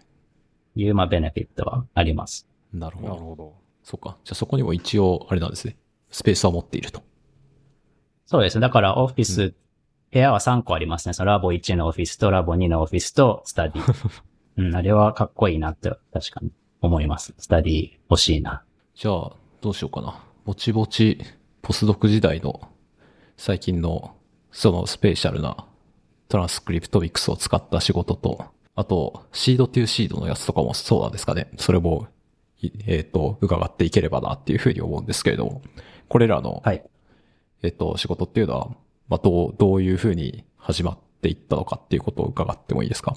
そうですね。まあ、ポスドクでも、えっと、まあ、まあ、3部作っていうか、一応さ、3つ論文を出してて、メインでコントリビュートしたものとして、まあ、最初にじゃあ、その、まあ、どういう、こう、大きな位置づけなのかっていうのを、じゃあ、説明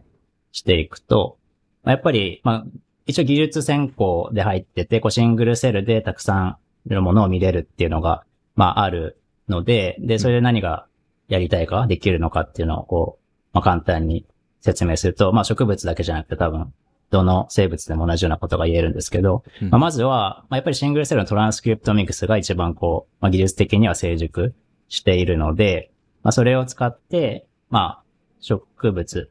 まあ、生物、対象とする生物に、こう、どういう、まあ、細胞集団がいるのかっていうのを、まず、こう、まあ、分類していくと。うんまあ、要は、セルタイプとか、セルステートを、まあ、どういうものが存在しますかっていうのをまず、まあ、プロファイルするっていうのが一つ。で、それが分かったら、じゃあ、それぞれの細胞集団に対して、まあ、じゃあそれがある種の刺激とか、環境応答とか、ストレスとかによってどういう振る舞いをしますか？で、その振る舞い、例えば遺伝子発現の変化がどういうふうに引き起こされてますかっていう、まあ、遺伝子発現制御機構機構とかを、今度はまたシングルセルで、まあ見ていくっていう、要は、まあ機能、機能っていうか、まあ応答とかその背後にあるメカニズムを理解するっていうのが次の段階で、うん。で、そうすると、まあ一個一個の細胞集団がどういうふうに、まあ、特定の刺激に対して応答し得るかみたいな、まあことが、まあわかると。で、そうすると、じゃあ次はじゃあ本当にこう実際の組織の中で、まあそれらがこう空間的、まあ時空間的に、まあどういうふうに絡み合ってますかっていうので、まあ空間オミクス、スペシャルオミクスにこう入っていく。うんまあなのでシングルセルのトランスクリプトオミクスから来て、でまあメカニズム、その遺伝子発現制御機構とか、まあエピジェン、エピゲノムとかを見ていくと、まあわかることが多いので、まあシングルセルエピゲノムとか、マルチオンもやって、で、その後スペシャルに行くっていう、まあ、でも結構、まあ王道というか、まあ、なんでこう、いろんなラボの仕事の流れを見ててもそういう風になってることが多い中で、まあ僕は、まあ同僚と一緒にそこをこう、1、2、3っていう感じでやったのが、まあ3つの論文うんっていう、まあことになります。で、まあシードトゥシードアトラスっていうのがまあ最初の話で、まあこれはなんでシードトゥシードかっていうと、まあモチベーションとしては、また白いナズナを使って、まあ、白いナズナの一生のうちにどういった細胞集団が存在し得るのかっていうのが、まあ、まあ、大きなクエスチョン。うんなので、まあ、種から始まって、まあ、要は、こう、よろひょろと芽生えてきて、こう、花が咲いて、えー、鞘ができて、また種になると。うんそのシードというシードですね。で、やったのは、まあもちろんね、全部網羅することは難しいんですけど、まあ10個の生育ステージ、えーで、まあ10個の違う、まあ、組織を使って、あの、まあそれぞれシングルセルのトランスクリプトミックス、まあシングル核ですね、シングルニュークリアスのトランスクリプトミックスをやりましたっていう、まあ、話で、で、何細胞ぐらいちゃったかな？は、えっと、え、8、800K なので、80万細胞ぐらいうん取っていて、で、まあ、クラスタリングとかをしたところ、まあ、百何十とか、まあ、分け方によって600種類ぐらいのクラスターにまあ分かれてくると。うんまあ、脳、ねブレインでもそういううん、はい、感じ。まあ、も、確か脳だともっと全然多かったと思いますけど、まあ、それくらい取れてきて、まあ、一部は、まあ、知られている既存のセルタイプにこうマッピングできるんですけど、まあ、うんそれだけでは全然説明しきれないくらいな、あの、多様な細胞集団が、まあ、植物の一生を通じて、こう、現れたり消えたりしていくと。うんで、まあ、植物の発生って結構まあ面白いのが、こうどんどん新しい器官が出てきますよね。うんあの、まあ、人間とことは違って、こう種から生えた時はまだ花とかないわけじゃないですかそうで。すね。ううんん。でもどんどんこう新しいのがパーッと出てくる。まあ、人間とかだともう手足、まあ基本的にある状態から、まあ発生、まあ成長していくっていう意味では、まあ、そこはちょっとユニークで、だから、花とか茎とか根っことかで、まあ、いろんなセルタイプがある中で、例えば、エピダーマルセルって、まあ、表皮細胞っていうのは、全部表皮、エピダーミスと呼ばれていると。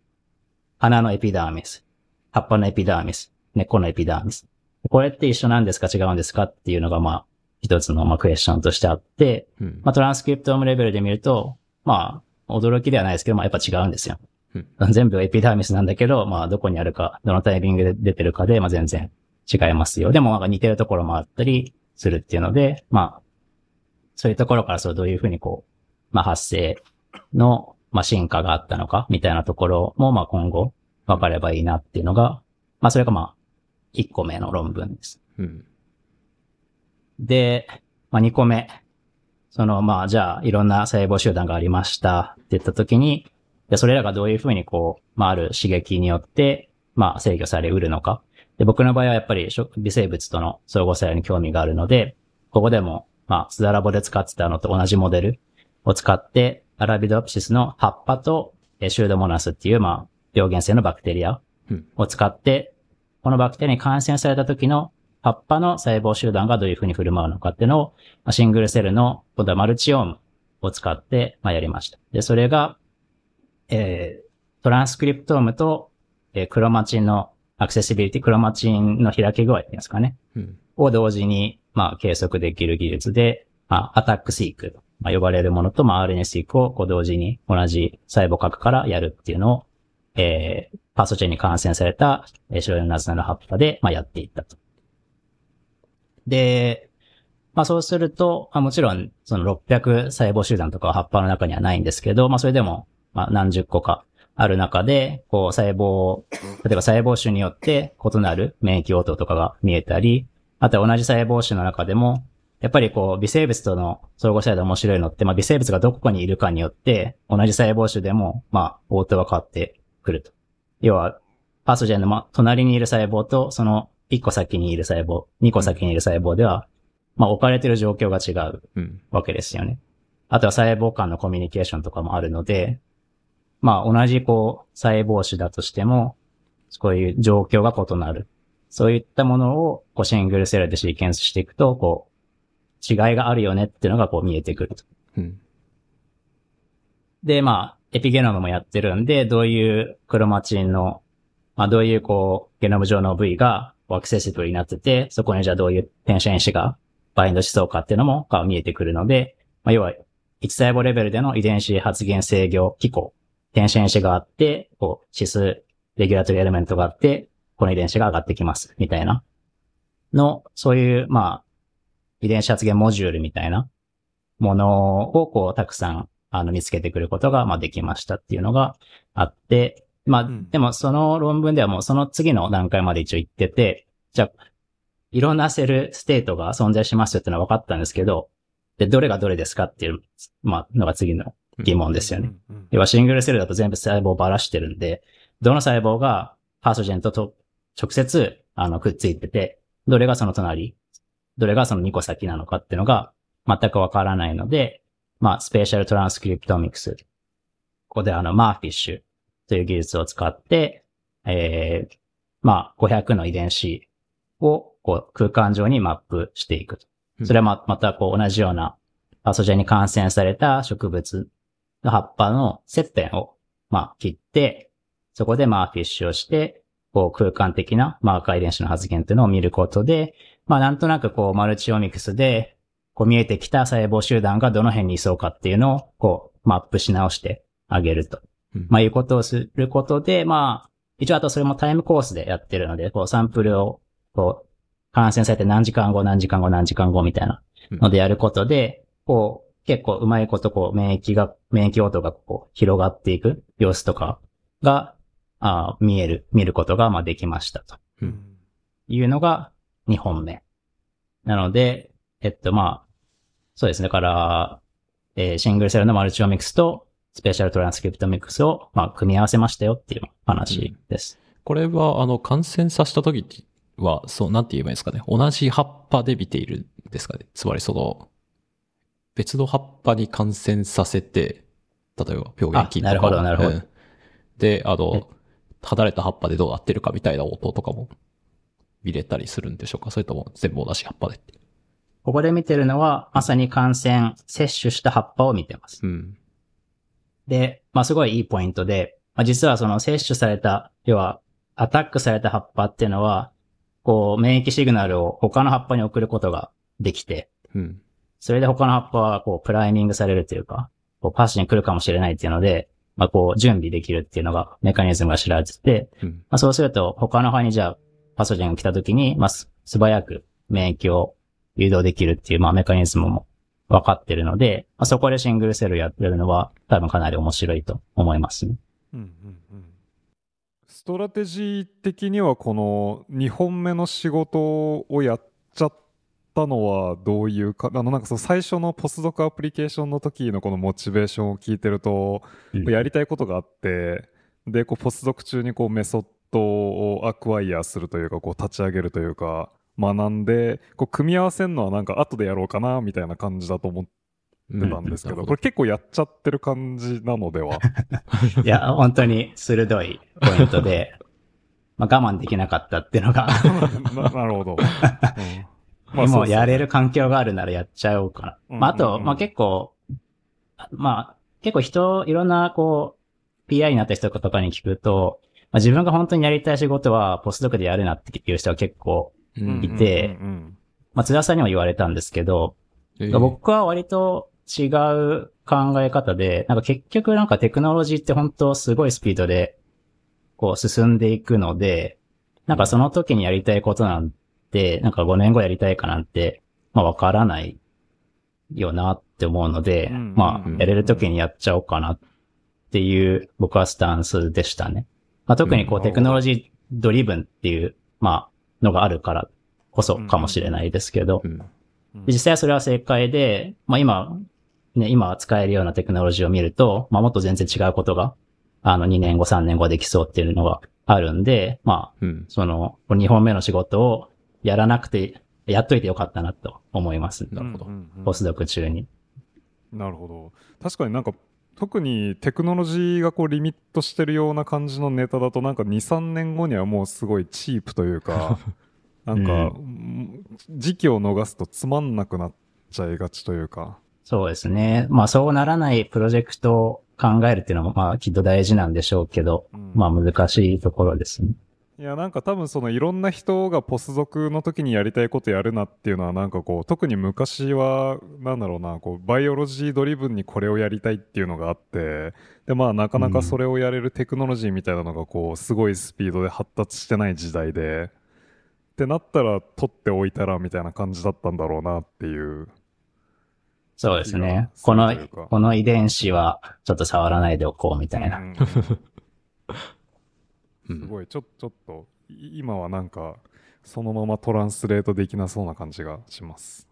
なんかこう、テクノロジーを学ぶっていうことから言うと、こう、2個目までの仕事って結構その、えっと、実際に読むところは、あの、外にお願いするところが多いのかなっていうふうに思うんですけど、例えばその、 multiomics だと 10X だったり、こう。そうですね。まあ、うん、あと、既存のキットを使っていくっていう、まあ、ことですよ。なんかこう、多分その nucleus のその extraction とかの optimization とかいろいろあったと思うんですけど、どういうところがその一番苦労したみたいなこととかってありますか？そうですね。まさに核をどうやって管理するかっていうのが一番難しくて、うんあの、まあ、僕より前にポスドクがすでに join してて1年ぐらいやってて、その optimization を。それをさらに自分の系自分の使う植物の系で動くように、まあ、さらに optimize するのに、まあ、1年半ぐらいうん。最初の時間を費やして、なかなか難しかったですね、そこは。うん結構、そのニューロン、まあ、脳を使ってる人たちは結構、まあ、 standardized されたプロトコルがもうあっもう簡単に、こう、 technician の人とか、新しい technician の人とかがもう一週間でできるようになったりすするんですけど、うん。 Dounce で、 Dounce でゴリゴリやあ、そうそう Dounce でゴリゴリやってファックスするみたいな。うん。そこはかなり苦労しましたね。最初はファックスで、まあ、要はこう、まあ、脳細、脳の組織に使ったようなやつをベースにしてやったりしたんですけど、なんかファックスにこう無限に時間がかかるみたいな。めちゃめちゃこうゴミがたくさん出てきて植物細胞ってなるほど。まあ、細胞壁がかなり分厚いってのもあって、うんうんうん。で、まあ、ゴリゴリ削ると細胞壁のゴミがどんどんちっちゃくなって、書くと見分けがつかないくらいの大きさに うん。なるので、こうフィルターとかで覗けないんですよね。まあそうするとファックスに行くときにゴミがめちゃめちゃあるから、ファックスがもう全然、あの、時間がかかりすぎて、まあとてもじゃないけど、や、使い物にならんと。うんなるほど。それファシリティのおじちゃんとかなんか結構怒り散らかしそうな。いや、もうファシリティの人に、この、要は細胞核のケンダーケーキ持っていったら、もはいうめちゃめちゃ白濁してるんですよ。うん植物のやつって。でなんか、いや、こんなの流せるわけないだろ、みたいな。ですよね。怒られて。うん。いやいや、ちょっと待ってくれって言って、一応あの、でかいゴミはないから、パックスはつまらんはずだと、つまらないはずだと言って、うん。まあやってもらったんですけど、まあまあ、時間がめちゃめちゃかかって無理だったんで、うん。でまあ、どうしたかっていうと、もうなんか、綺麗な過去を単にするのを諦めて、もうゴミだらけでいいやって思って、もうパックスすらしないっていう、まあアプローチに切り替えたんですよね。うん。で、まあそれでも実は良くて、まあ 10X ってまあもう結構知ってる人多いと思いますけど、こうマイクロ流体あの経路を使って、こう、無数の droplet 油滴みたいのを、まあ、超大量に作って、そこにこう、核とか細胞を一個ずつ入れていって、まあライブラリーがその、えー droplet の中でできていくと。うんでその、一個ずつ unique にバーコードされたライブラリーができるっていうシステムで、まあ、ロードする細胞よりもはるかに多多い量の droplet ができるうん。ので、まあ、別に核のサンプルがめちゃめちゃゴミだらけでも、まあゴミが droplet に入ったとて、別に RNA がなければ何も起こらない。確かに。うん。うん。で、最終的なライブラリには別にそんなにコンタミしてこないので、その、まあ、10X のキットが詰まらなければ、結構詰まるのがまあ一番ネックなので、まあ、詰まら、詰まりさえしなければ、まあ、汚くても OK っていう、まあ、風に頭を切り替えて、まあ、そっちに全振りした、まあ、 optimization をした結果、まあ、なんとか動くようになったっていう感じです。う。うんん。なるほど。 MERFISH の方はサクッといったんですか？ MERFISH は、えっと、割と運よくサクッといきましたね。そのうん、切片を切るのが結構難しくて、まあ、こう葉っぱを想像してもらうと、こうすごいフラットですよね。それを、こう、横 longitudinal section って、こう、横に切る。あ輪切り水平というか。じゃなくて、そう、水平切りをするので、まあ、かなり技術的に、まあ難しいんですけど、そこは実はまあ、ーなるほど。はいん？じゃあ、こう、カンナーでこう削るみたいな感じにこう、あ、そうですね。かはいなる。ほど。カンナでこう、木を削るというか、鰹節を削る。うん。はいはいはい。まあそこは実は同僚にやってもらったので、僕はあの、やらなくて済んだんですけど、オプティマイゼーション自体を。でその後は結構、やっぱり、まあ原理的にも、あ MERFISH は、まあ FISH なんで、その RNA にこう、プローブをくっつけていくっていう作業で。あ、でもまあそうですね。だその、解析がちょっと難しくて、まあ特に segmentation が、うん、やっぱり、まあ、いろんな組織でボトルネックになってくるところだと思うんですけど、 segmentation が難しかったですね。うまくこう、染まってくれないというか、マーフィッシュだと、えっ、と、核をダピーで染めるのと、あと mRNA をポリティの、まあ、プローブで全 mRNA を染めるっていうので、こう、サイトゾルのスペースとかを決めていくっていうのをやるんですけど、うんうん結構まあマウスの脳とかだと、それで綺麗にこう核が染まって、そのサイトするか、また別の色で染まって、じゃあここ細胞だねってわかるんですけど、植物だとなんかうまく染まらなくて、こう、全然できなかったので、で、そこはちょっと UCSD の超優秀な bioinformatics のまあ rotation student がたまたまうちのラボに来て、彼はなんか、あの、 Bing Ren わかります ?UCSD の。BICCN でも論文を出していた、あの、 ATAC-seq をたくさんやってる人なんはいですけど、はいはいはい。なんか人の脳でやってたかな。そうですねうん。もともと cancer institute みたはいいなとこはいはいはい。ろに行って、うん Bing Ren のところで、すでに MERFISH をなんかインターンシップでやっていて、MERFISH の解析を。ううんう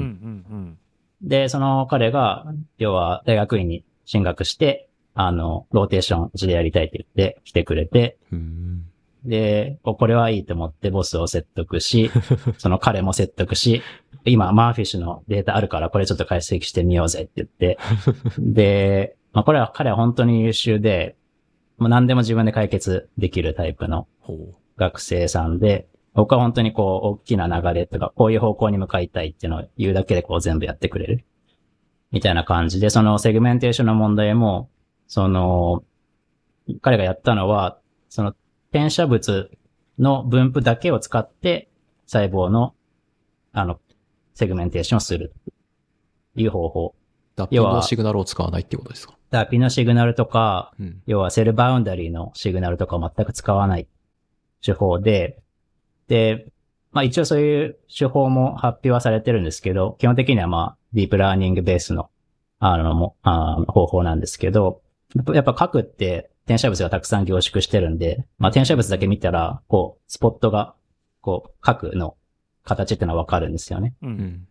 で、あとはこう、サイトゾルにあるはもうちょっとスパースに分布してるんですけど、どういう遺伝子が分布あるかっていう情報と合わせると、でそれをこう、ディープラーニングで学ばせると、まあ、割と正確に細胞のバウンダリーを書いてくれるっていう、まあ、手法があって、まあ、それをインプリメントしてくれて、まあ、それでなんとかえーいけるようになったうん。というような感じですね。じゃあなんかこう、セグメンテーションの段階でこう、ある種、こう、この角度発言をしていれば、細胞、サイトゾルの発言パターンはこうだみたいなのが分かってないとできないっちゃできない。そうですね。それ、ねというよりは、例えば違う細胞種が隣り合ってるとき、うん。それらの細胞種の遺伝子発現パターンは違うはずだという、まあ、アサンプションのもと、こう、どこでバウンダリーをつけると、こう、うまいこと違う、なんかトランスクリプトームというか、遺伝子発現パターンを持った二つの集団に分けられるか、うん、なるほど。みたいなうん、うん、うこん。とですね。あで、まあ、核がもともとシードとして、まあ、あるわけですね。ここに核があります。で、じゃあ次のタスクは、じゃあサイトするスペースを決めましょうっていうので、うんそこにちょっとどういう遺伝子が発現してるかっていう情報を加味した上で、まあ、あとはその分布のパターンとかも学ばせながら、まあ、結局これまあヒューマンインループの方法なんで、最初は自分でこう手でうんお絵描きして、ここですよってのをたくさん教えてあげると、まあ、最終的には割とうまくやってくれると。うーん。なるほど。だからまあそこかなりボトルネックで、それができないともうシングルセルの解析できないわけじゃないですか。うんどの細胞、そうですね。うん。シングルニュークリアスはできてもみたいな。うんあ、そうですね。シングルニュークリアスはもしかしたらできるかもしれないですけど、そこって結構、うん、難しいポイントだなと思います。うーんなるほど。ラッキーでした。彼が来てくれたな。難しいのは液法があるからっていうことなんですか？なんかつまり、ダイレクトに、その、まあ、マリアンの手法がトランスレートしないっていうのは。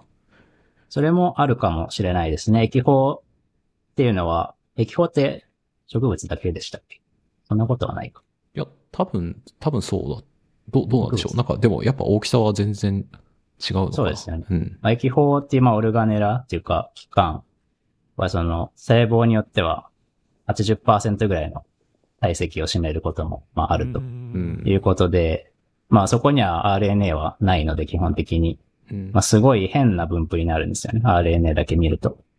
要は、サイトズルがこう、細胞膜の方にこう、押し付けられてるみたいなうん状。態。液法がでかすぎて。で、そこにこう、ベターっと RNA があるみたいなイメージで。それもあって、そうですね。まあ、動物とかの手法が直接使えないっていうことはあると思いますね。うん分布のパターンが違うんで。なんかクライオセクションした時に結構そのネイティブな状態と分布変わっちゃいそうな風にちょっと思ったんですけど、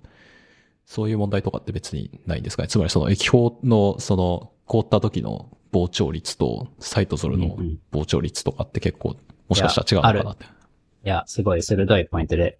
あると思いますね、そこは。ただまあ、なので、その、サブセルラーレベルのリソリューションがあるかとは、まあ、あるとは、まあ、思ってないです。うんただ、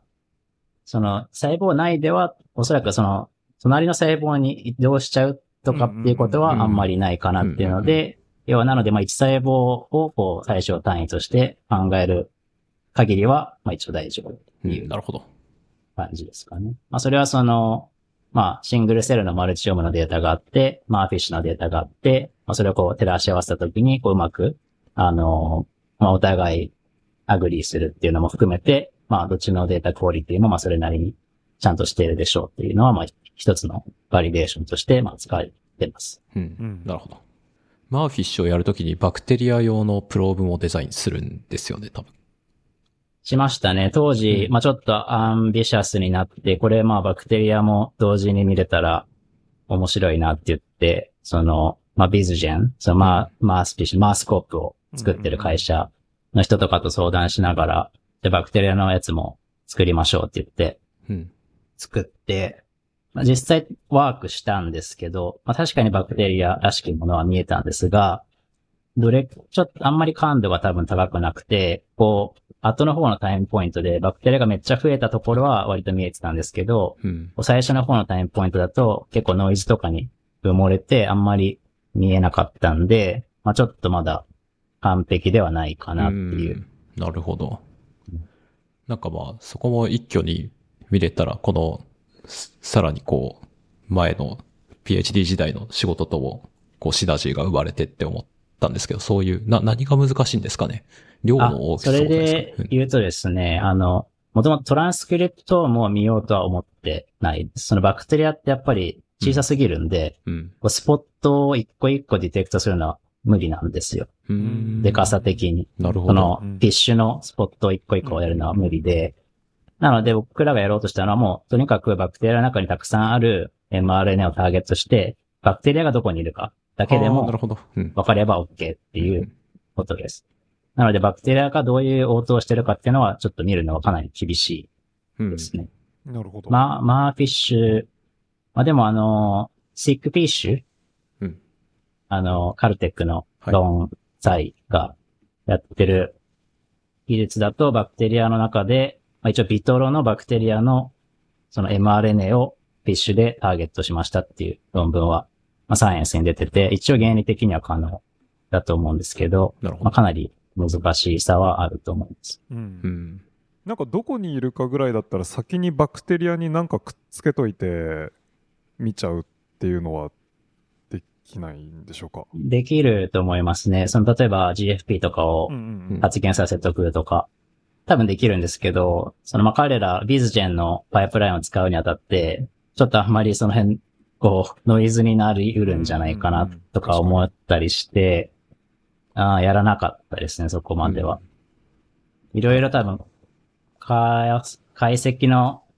まあ彼ら結構もうボックスを売ってて、そこでこう結構解析してくれるようになってるんで、うん。まあ、自分でカスタムの解析パイプラインを作ればいけるかもしれないんですけど、まあ、ちょっとそこまではいいかなっていう感じで、まあ、その辺は結構独立してからやりたいなと思ってます、そのバクテリアをちゃんとマップして、うん植物側も、あの、スペシャルトランスクリプトをやっていくっていうう。んうん。じゃあ2本目はこういう感じで最後に PHYTOmap ですか？最後っていうかその仕事の最後として PHYTOmap のこと？を。そうですね。この、まあ、最初に言った枠組みの中の、まあ、最終っていう感じなんですけど、まあ、じ必ずしも時系列には沿ってないんですが、あの、まあ、マーフィッシュをやった時に、あの、やっぱり切片を切らないといけないっていうのが一番ネックで、まあ、そもそも難しいし、まあ、切片切っちゃうと、要は他の部分全部失うわけですよね。うんうんうん。そこにもしかしたら重要なセルタイプいるかもしれないし、まあ、僕の場合はもっとクリティカルなのは、もしかしたらそこにバクテリアいるかもしれない。うん。で、それを失っちゃうと、結構、その、何見てんの切片で何見てんのかわからん。うんうんその、免疫応答してるんだけど、バクテリア見えないって言った時に、本当にバクテリアがいなかったのか、ちょっと上にいたけど、切片切った時にいなくなっちゃったのかがわかんないんで、まあそれによっても解釈全く変わってきちゃうわけですよね。な。うん、そうですねなんか。それが、まあ切片ベースの spatial omics の限界だと思っていて、あの、まあ neuroscience だとね、脳が十分複雑なので、切片上でやってもめちゃめちゃたくさんいろいろ多分見えてると思うんですけど、まあそれよりも多分いろんな neuroscientist の人はこうもっと厚みのある切片使えればいいし、まあ whole mount でできたらベストっていう、でも思ってる人がいると思うんですけど、まあ僕もまあ同じように考えて、まあ特に宿主微生物相互作用っていう中ではかなりクリティカルだなと思って、なのでまあモチベーションとしてはその、まあ whole mount で、3次元的にこうスペーシャルトランスクリプトミクス的なことをやりたいうんと思って、まあ新しい技術を作りました。で、それがまあ PHYTOmap っていう技術で、まあこれ何をするかっていうと、ま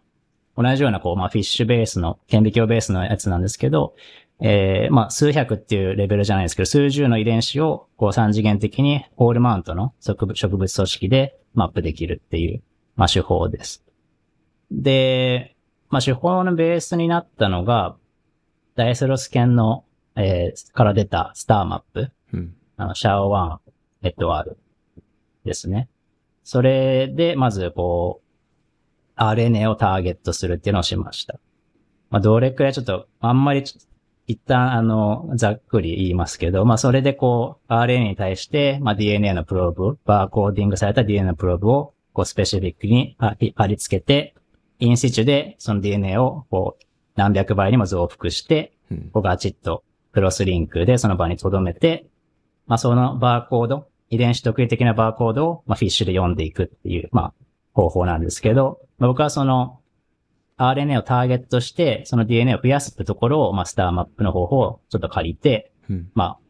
インプリメントした。で、読み出すところはまた違う方法を使っていて、これはあの、スウェーデンの、えー、シュタン・リナーションラボで出た、あの、まあ、 HybISS っていう方法があるんですけど、そこでまあ、 sequence by hybridization、まあ、いう方法を彼らは作っていて、まあ、これはその、まあ、宮脇さんとかよくご存知のその sequence by ligation、うん。 sequence by synthesis の、まあ、次、次のっていうか、まあ、そのバリアントで sequence by hybridization と、まあ、いうのがあって、まあ、その方法を、まあ、使って、こう一個一個、増幅した DNA のバーコードを可視化していくっていう、あのーまあ、ことをして、要は何回も顕微鏡で、えー、イメージ、同じ組織をイメージングしながら、まあ、毎回のイメージングで異なる遺伝子を、こう、あのービジュアライズしていく。で、最後に全部の数を統合して、まあ、いく。まあ、3D で統合する。っていう、まあ、ざっくり言うとそういう技術ですね。うん。あの、スターマップがそのまま、その使え、使わなかったのか使えなかったのかわかんないですけど、でなくて、こう読み出しのところでハイピスを使ったっていうのは、なんかこう植物特有の事情があったりするんですか？というよりは、まあ、スターマップはシーケンスバイライゲーションの方法を使ってて、要は、バーコードをこうライゲーションで一個ちょっとずつ伸ばしながら読んでいくっていううんうん。方法なんですけど、まあ、その方法も試して、まあ、実際一応ワークしてたんですけど、ただ、シーケンスバイハイブリダイゼーションの方がいいなって思ったのが、完全にハイブリダイズベース、ハイブリダイゼーションベースなので、うんこうエンザイムコースを全く使わない。うんうん。シーケンスバイライゲーションだって毎回ライゲースを入れて、まあ、クリーベージするなり、なんなりして、っていうのをやっていくので、結構こう厚みのある組織だと、やっぱりこう、酵素ってでかいじゃないですか。うん DNA プローブと比べると。こう浸透するのに時間かかったり、うまく浸透してくれなかったり、まあするっていう、まあことがあったので、まあ DNA プローブだけで完結するのはそっちの方がいいなとうん。いうのがまあ一点。で、もう一点が、シーケンスバイライゲーションだと、読み出せる順番って決まってますよ。うん。伸ばしていくから。うん。なんですけど、ハイブリダイゼーションだと、好きな時に、好きなところにハイブリダイズさせることが、まあ、できて、そこで読み出せるので、つまり何がいいかっていうと、最初に、まあ、スターマップの方法で、なんまあ、100遺伝子でもいいんで、もう増幅させておくと。うん。で、この実験では、実はまあ100遺伝子見なくてもよくて、これとこれとこの10遺伝子見たいって言った時に、もうすぐそこを読み出せる、あの、プローブを取ってきて、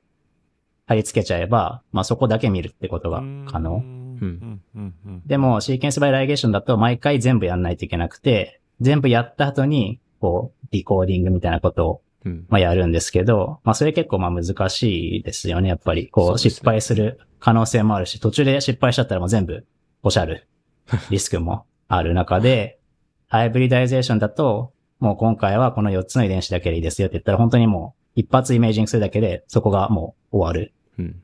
し、さらに4つやりたかったら、まあそのサンプルを使ってもう一回やれる。うんそういうこう、まあ小回りが効くってところが、まあ、僕としてはかなりいいなって思って、確かに。まあそういう理由でやりました。う。うんんまあ、マルティプレックス能力というか、1万とか読もうと思ったら、まあ、バーコードをこう、ライゲーションで読んでった方がいいのかもしれないですけど、数十とかだったら、うん、ハイブリダイゼーションの方が使い勝手いいですね。うん、確かに。そうなんですよね。だから最初はやっぱり、そう、 STARmap とかみたいに何百とか千とか、うん。要は barcoding で、こう、5、5ディジット、5ディジットみたいな感じで、こう、最後に decoding する、そう、組み合わせでやりたかったんですけど、まあ registration が難しすぎたっていう、うん。要は、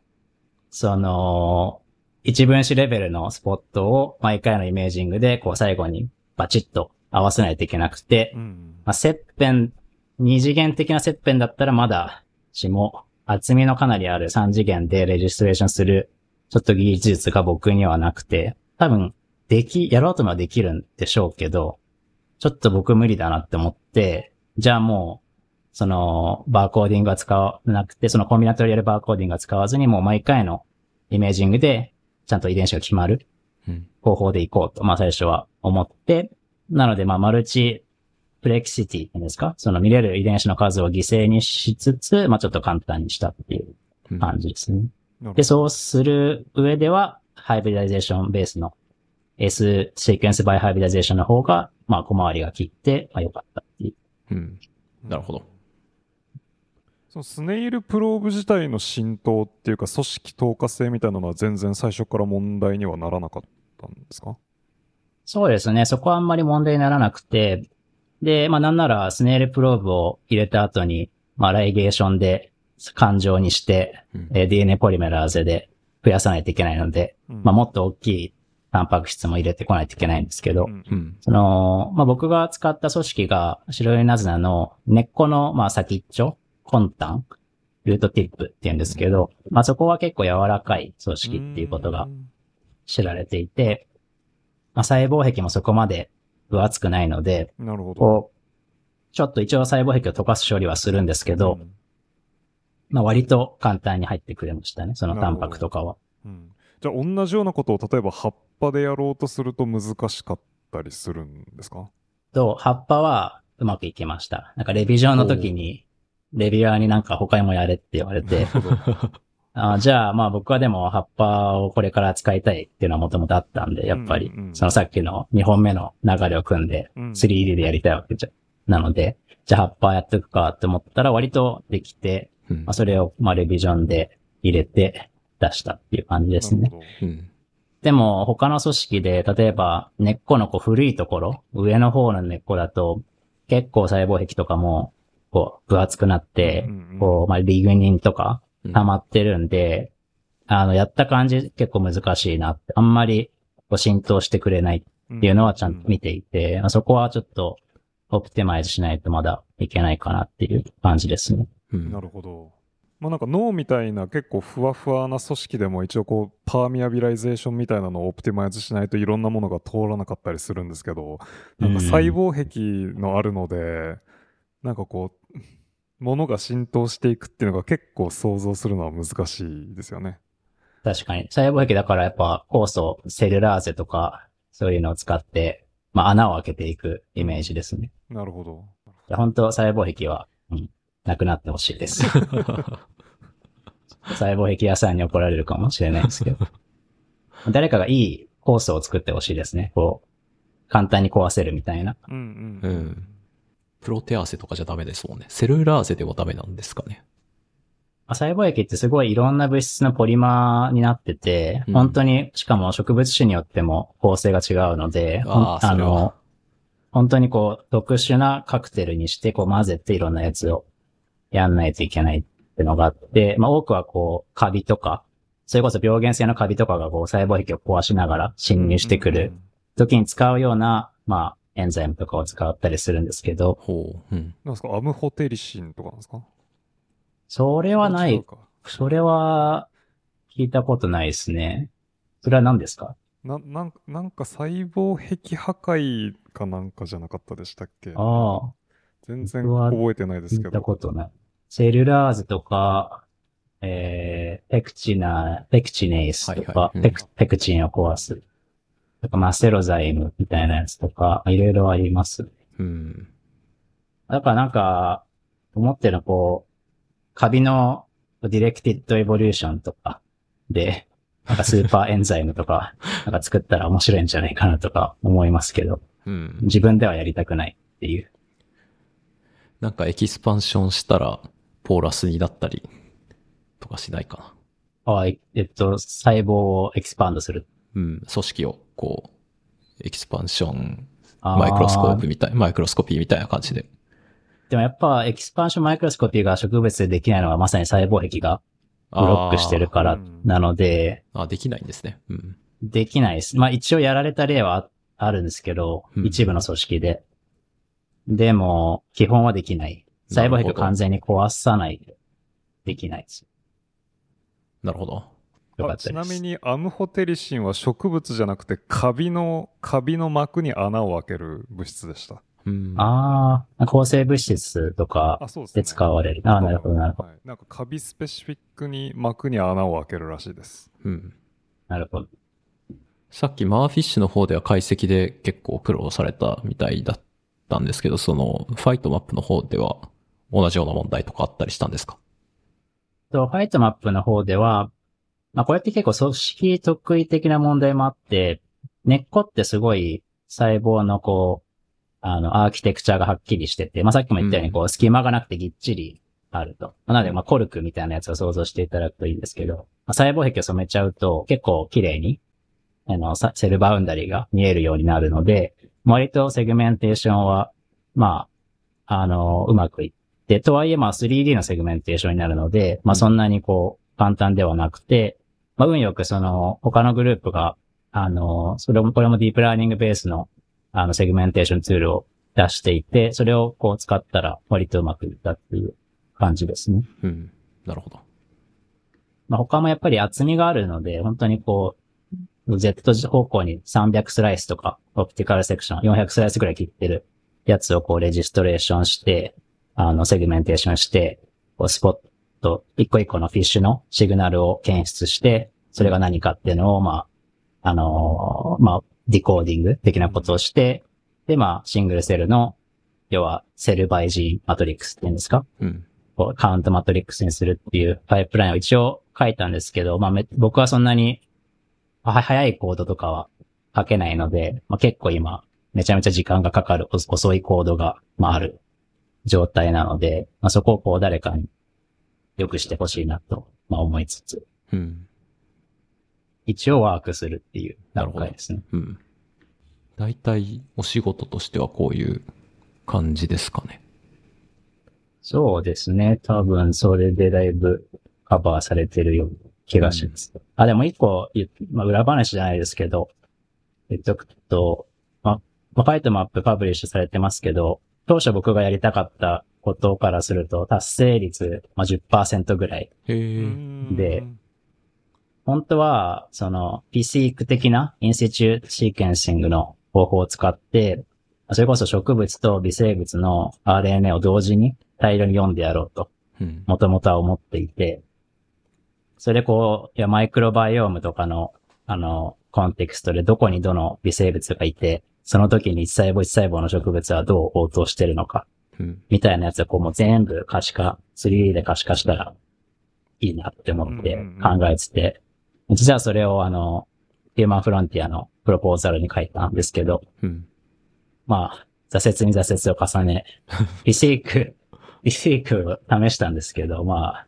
あ、宮脇さんもご存知と思いますけど、な全然でき、できない大きな、っていうか、大きな声では言えませんが、むちゃむずいっていうか、うんあの、効率めちゃ悪いですね。うん。っていうことにまあ、すぐ気づいて、まあいろいろ削ぎ落として削ぎ落として、もう本当になんか第一、まあバージョン1として、まあ今出したんですけど、まあそこをこう、どんだんだん理想に近づけていきたいっていうのがまあ、新しいラボではやりたいかなとうん思ってますね。うん。うんなるほど。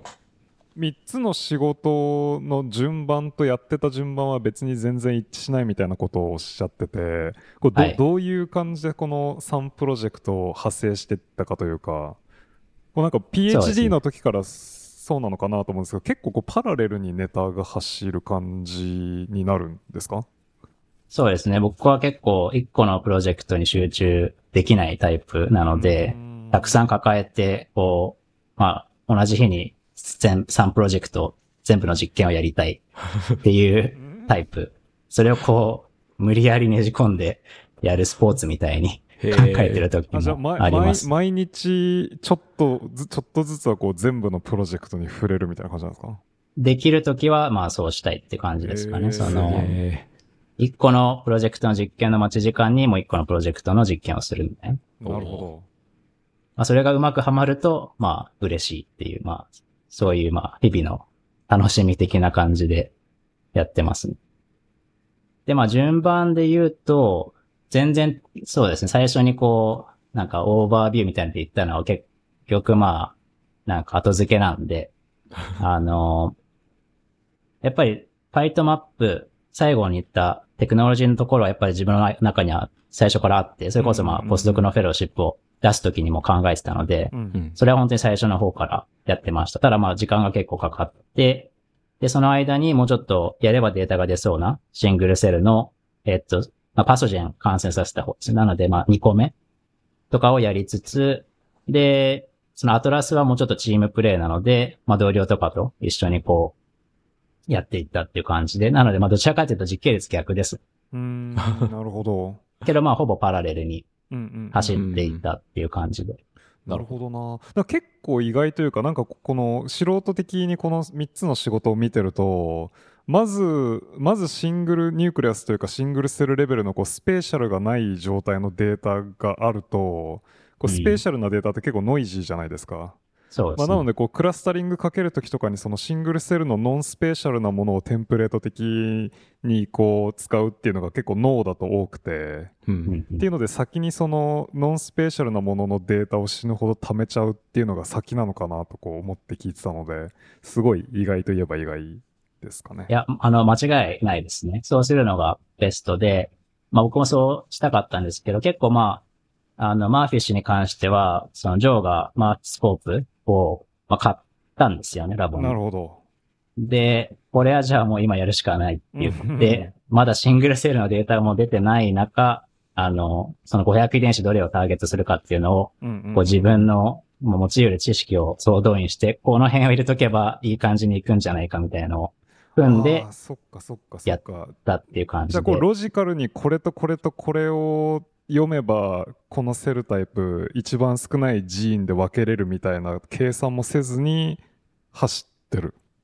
そうですね。なるほど。で、まあ一応ストラテジーとしては、まあ基地の細胞種のマーカーはまず入れましたと。うんうんで、基地の免疫のマーカーもたくさん入れましたと。うんで、もうちょっとランダム要素を入れないといけないなと思って、まあ、実は250遺伝子は全部ランダムな転写因子を入れてて、まあそうすると、まあある程度いろんな細胞をカバーできるんじゃないかなっっていうのを考えて、まあ、結構ギャンブルだったですね。だから、うんうんまあ、っていうかまあ新しい技術なんで、まあやってみないとうまくいくかもわからないし、もしかしたら最適化に1年、2年かかるかもしれないなと思って始めたっていうのが、なるほど。まあ正直なところ。まあそれをやらせてくれる、まあボスの懐の深さもまあありつつ、うんうまくいくかもわからないっていうところで、うんまあしたら割とうまくいっちゃって、このデータのインテグレーション、そのマルチオームと、その適当に選んだ、まあフィッシュのデータ、割とうまいこと合致できて、うーんなのでそのマルタイ、マルチオームでやったデータをベースに、こう、賢く500遺伝子選んでくることはしないで、まあ終わったっていう感じですね。なるほど。うん。でもまさにあの、おっしゃる通りで、やっぱり、シングルセルのデータを最初取っといて、そこからスペシャルっていうのがまあ、王道ですよね。うんうん。なるほど。ありがとうございます。あ、えっと、今、ジョーの懐の深さっていう話が出て、一個聞き忘れてたなっていう、その、ジョーの研究スタイルや哲学などなんか学んだことがあれば、そのポスドク時代の話、締める前に伺っとこうかなって。そうですね。まあ、結構やっぱり津田さんの時とは、まあ、かんかなり違って、もう本当にハンズオフっていうか、勝手にやっていいよっていう感じうんなの、で、その別にミーティングもリクエストしなければ別にみ、なんかデータ見せろとも言われないし、まあ、ラボミーティングはあるんで、えっ、と、2ヶ月か3ヶ月に1回ぐらい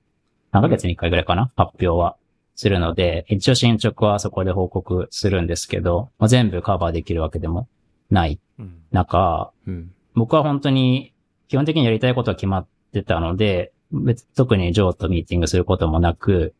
本当に1年に1回、こうマンツーマンで会うか会わないかその、研究の話っていう意味では。で、まあ、メールは常にこう、やり取りしてて、あの、こういうことやりたいから、こういうの買っていい、いいですかみたいな、言ったりはするんですけど、まあ、研究の、なんか相談とかはほとんどしてないので、そういう意味であんまりこう、ジョーの哲学とかを学ぶ機会がちょっと少なかったかなって思ってますね。うん。なるほど。けどまあ、相談したらいつもこう、まあすごい、なんか何でも知ってるというかめちゃめちゃ頭いい人で、まあすぐ理解して、で、めちゃめちゃネットワークを持ってるので、まあこういう人にあ相談したらいいんじゃないかみたいな、そういうディレクションは結構くれるっていうのと、うん。あとまあやっぱりアイディアをこう10倍、100倍にするっていうのがすごい上手。なところはあって、まあ結構まあ僕も、なんていうんですかね、人のお金を、まあか、なんか使うのは割とうまいっていうか、まあ遠慮せずにどんどんシーケンスする方だと思うんですけど、そのさらに上をこう、ジョーは言ってくる。もっとやれよ、みたいな。あじゃあやりますけど、みたいな感じで。らそういうまあ、モチベートしてくれるっていうのは、まあ確かにあるかなっていうう。ん。あまり遠慮はせずも、やりたいことをやらせてもらってるんで、結構思ったのは、なんか、今のポジションは割と日本でいう、こう、先駆け研究員的な感じなのかなとちょっと思ったりはしましたね。うん。一人でまあやりつつ、まあ、お金は、こう、たくさん、まあ十分もらえてっていう。なので、まあ、ジョーの哲学っていう質問に関しては、あどうなんでしょうね。まあ、いろんなことに興味がある、だなって思いますけど。うん。なるほど。なんかそういう放任系だと結構採用プロセスがしっかりしないと回らなくなるような気がするんですけど、まあどういう仕組みなんですかね。例えばうちだと、あの、本人で、あポスドクはお金持ってこれないと首切りますみたいな 感じでやってるから、まあなんとか回っているっていう感じだとは思うんですけど、だからそういう工夫みたいなのって気づいたりあしますか？いや、そこ本当に謎で、あの、ジョーは、まあ、HHMI のお金で基本的にもう、絶対首切らないんですよ。ほう。うん。だから、ポスドクは平均多分7、8年近くいる人が多い。で、なんでそれで回るっていうか、ちゃんと、ね、問題のある人が来ないのはなんでなのかなってのは、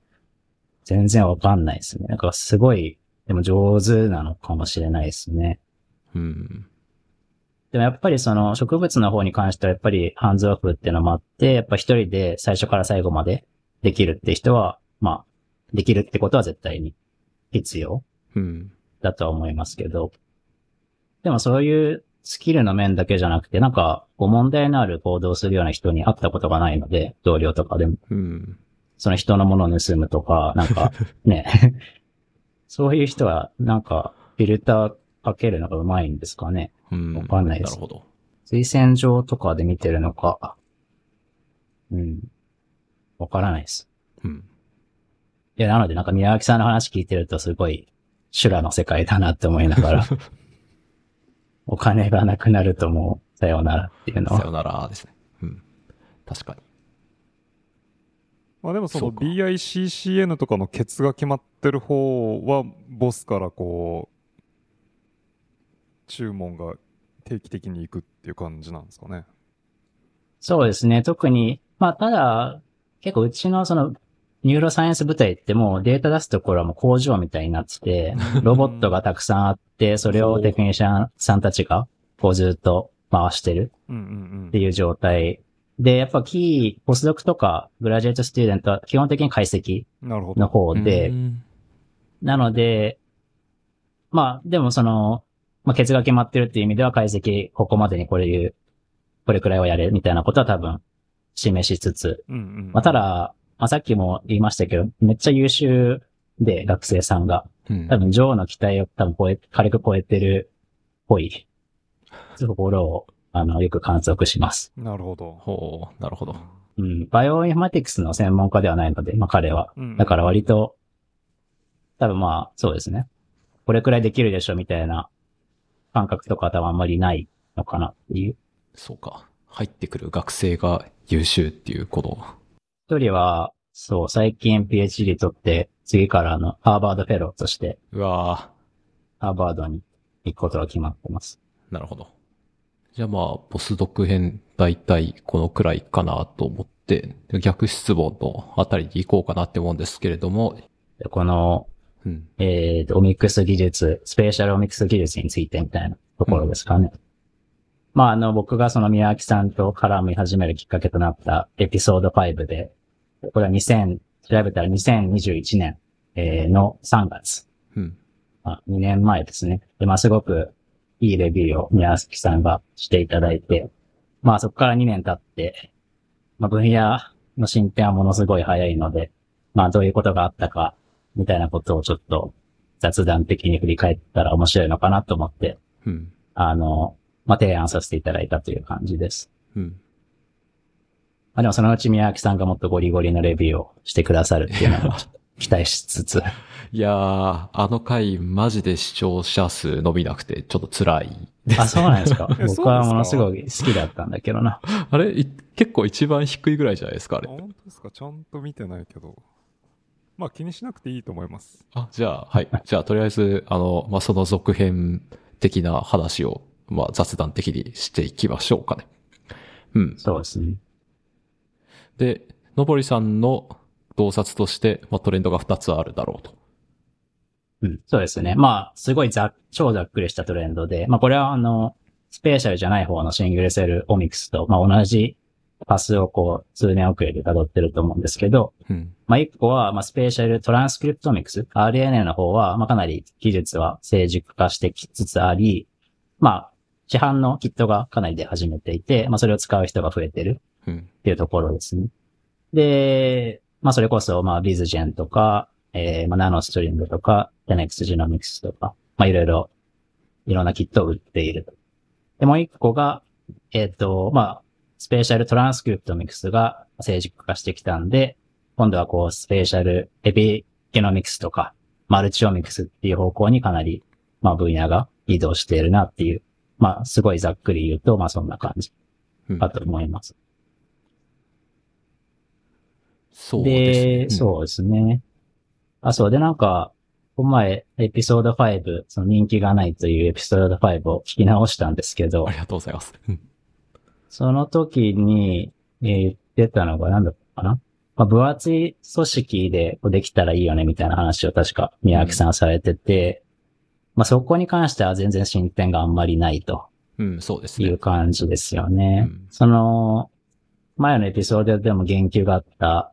EASI-FISH うん。あの、 Paul Tillberg うんうん Tillberg の。あれがまあ、 Cell に出た。まあでも preprint は当時からあったんで、まああれがすごい分厚い組織でやるタイプのうん圧政だったんですけど、それ以外は特にないかなっていう。そうですね。うん。でもなんか逆にあの、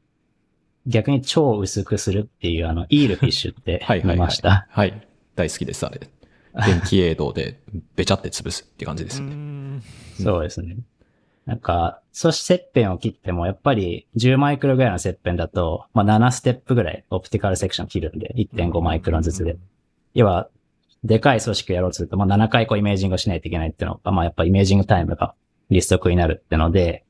まあ、とある人たちが考えたのは、これ全部、べちゃっと潰しちゃおうぜみたいな、あの、アイディアで、まあ、電気エイドをかけて全部の RNA っていうか、ハイブリダイズされた RNA を、こう、グラスにくっつける。で、二次元的にして一発のイメージングで終わらせるっていうので、うん。なので、まあ、電気、うなぎ、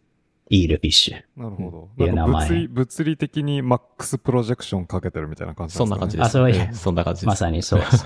それはちょっと潔いなっていうか、んんうん。僕は分厚い組織のことばっか考えてた時にそれ見たんで、うんおおって思いました。なるほど。なんかそんなニーズがあるんだっていうことは、多分その、やってる人じゃないとわからないっていうか、うん。そこをうまく首取った仕事って好きですね。うん。ホールブレインでやってましたかね。あれは、まあ、せ切片ではありますけど、せサジタルの。あ切片のうん。うんそう、全、全部読みましたみたいな。うんあれはすごかったですね。まあ、やっぱその、あれなんですよね。こう、プローブとかをこう、イタラティブに変えていかないといけないっていうことがあって、その、分厚いのでやろうとすると、まあ、まずそもそも結構、その、プローブイタラティブに変えつつ、イメージングしつつ、まあ、同じ場所じゃなくてもいいですけど、っていう結構特殊なセットアップが必要っていうのと、時間がめちゃめちゃかかるっていうので、あんまやりたがんないですよね、みんな多分。なるほど。まあ確かに確かに。うん。まあ、よほどやればすごいデータが出るっていう、まあ、なんか K が、K というか見たいバイオロジがない限りは、うん。気軽に手、気軽には手出しにくいですよね。そうですね。うん。まあ、それこそなんかこう、うん、アンカーになりそうな数十の、その遺伝子が見れれば、それを使ってレジス、えっと、シングルセルオミックスの、まあ、スペシャルじゃない方にこう、レジストレーションするっていうぐらいがまあちょうどいいっていう感じなんですかね。まあなんか強いて言うと、その、本当にバーコード的に読んで、こう、何万も読んで、スペシャルで読んで、こう、ありがたみがあるのって、多分その、うんと、各遺伝子のその動作をバーコーディングしてとか、そういうのじゃないと、うん、あんまりこう、なんだろうな。まあ、分厚い組織とかで、こう、やる、あれ、旨味？というか、うん、まが、あ。そんなにないっていう感そうですね。じ1万な気がします。細胞、1万遺伝子読んでもまあ、オーバーキルっていうか、うん。別に線で同じ情報、そのシングルセルの、その、リファレンスがあればいいっていう場合はが結構多いですよね。うん。だからまあ、ニニーズの割に大変すぎみたいな、なんかそういうのが原因であんま進んでないのかなっていうような気はしますね。確かに。うん。まあだからエピゲノムとかマルチオームも、まあ実はシングルセルのマルチオームとインテグレーションできれば、スペシャルでやる必要はそんなにないんですかっていう、まあ、ところもまあありますよね。うん。そんな感じしますね。あとはまあ、なんでしょうね。今そのスペシャルマルティオミクスで言ったとき、その、割と、なんかプローブをデザインしてみたいな形でやってるのが結構多いと思う、思うんですけど、こうう、ん。病気とかのものを調べたいってなった時に結構その、うんと、変なトランスクリプトなのかどうかみたいな、スプライシングがどうなってるのかとか、うん。点変異が入ってるのかみたいな、そういうのを見たいってなった時に、こう、ロングリードの RNA シーケンシングと、まあ、RNA じゃなくてもいいと思いますけど、そう組み合わせればいいなって思うんですけど、そういうのってあんま、どうなんですかね、あるのかな？よりこうアンバイアストにやるっていう。でも、それこそ、まあ、スライドシークを作ったレイチェンとエヴァ・マコスコが最近スライドタグスっていうのを出してて、まあそれは、こう、まあ、バーコードされたアレイ、うん。タイルを使って、その上にまあ切片を載せるんですけど、その時に、あの、バーコードをもう細胞核の方に移しちゃって、うん。その場で、その切片の中、組織の中の RNA とかがタグ付けされる空間タグをつけて、そこから切片一回剥がして、各単離して、普通のシングルセルオミクスをやるっていう。ん。要はそうすると、普通のシングルセルのマルチオームとかのパイプラインに乗せて、スペーシャルタグがついた状態でシーケンスできるんで、うん。要はアンバイアストなトランスクリプトムとか、エピゲノムとか、あもしかしたら、ね、あの、ロングリードっていうか、まあ、あの、スプライシングバリアントとかも含めて、うん。まあ、スペーシャルに見れる可能性は、まあ、ありそうだなっていうのは、うんまあ、結構新しい技術で、まあ、こういうのは面白いな。そうですねと思いました。うん。うん。まあその、分類された中では、やっぱりその、せせ白層切片をスライドに移すっていう方法か、あるいはもしフィジックが本当に働くんであれば、それが使えればっていう感じでしかできないですよね。あ確かに。うんそういうまあ、のってフィシークなり、その、改良版というか、インスタシークうん。論文に出て、プレプリント、あれはインスタシークっていう技術があって、それはなんか、フィシークを作った、えー、J. リーっていう人がコードスプリングハーバーで独立して、最初に、最初かわかんないですけど出した技術で、まあ、よりこう、フィシークを、こう、発展させたみたいなうん。やつで、僕はポスドク始めたぐらいでそれを見て、結構衝撃を受けて、よっしゃ、これやろうって思ったんですけど、まあそれももちろんうまくいかず、で、なんならそのプレプリントからまだ論文が出ていない、うんがパブリッシュされていないっていうので、うーん、っていうか、感じですね。そうですね。いや、まあ、彼は捏造をしているわけではないんですけれども、マジで難しいチャンピオンデータを出すみたいうなん評判ですね、うちでは。うん。あれは、うん、すごい、コンセプトとかはすごいですけどね。うん。むずいっていう。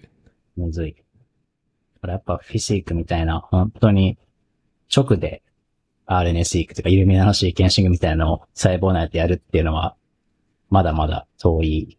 うん。遠そうですよね。うん。そうですね。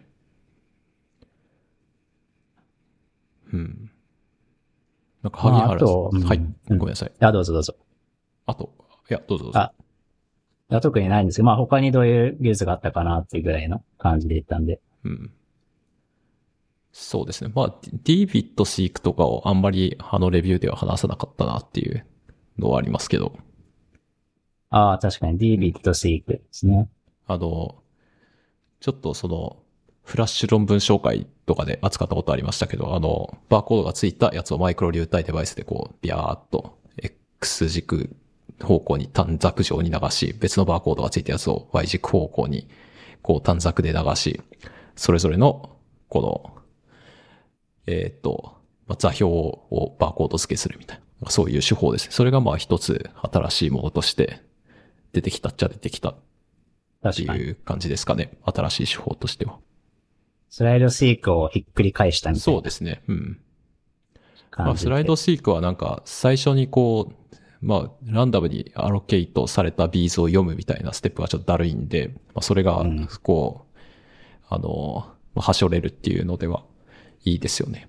確かに。うん。まあ、あとは最初にこう、切片にいろんな処理ができるんで、例えばカットタグとか、うん。先に切片にしといてとか、あとは交代で先にバーコードつけといて、そこからマイクロ流体系をバンって被せて、うん。座標をつけるみたいなうん。ことができるっていう意味では、まあ、 multiome とか RNA 以外の圧生にまあかなり有効だなって思って、まあ実際まあこの開発した Rong Fan が無双してますからね、最近。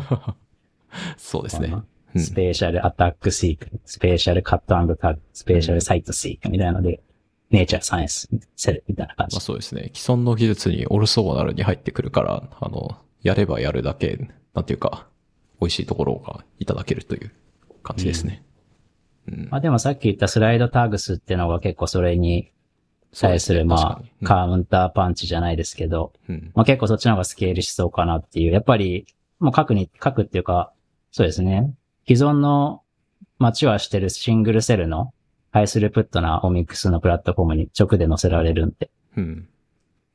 そこがかなり強いな、とは思いました。うん。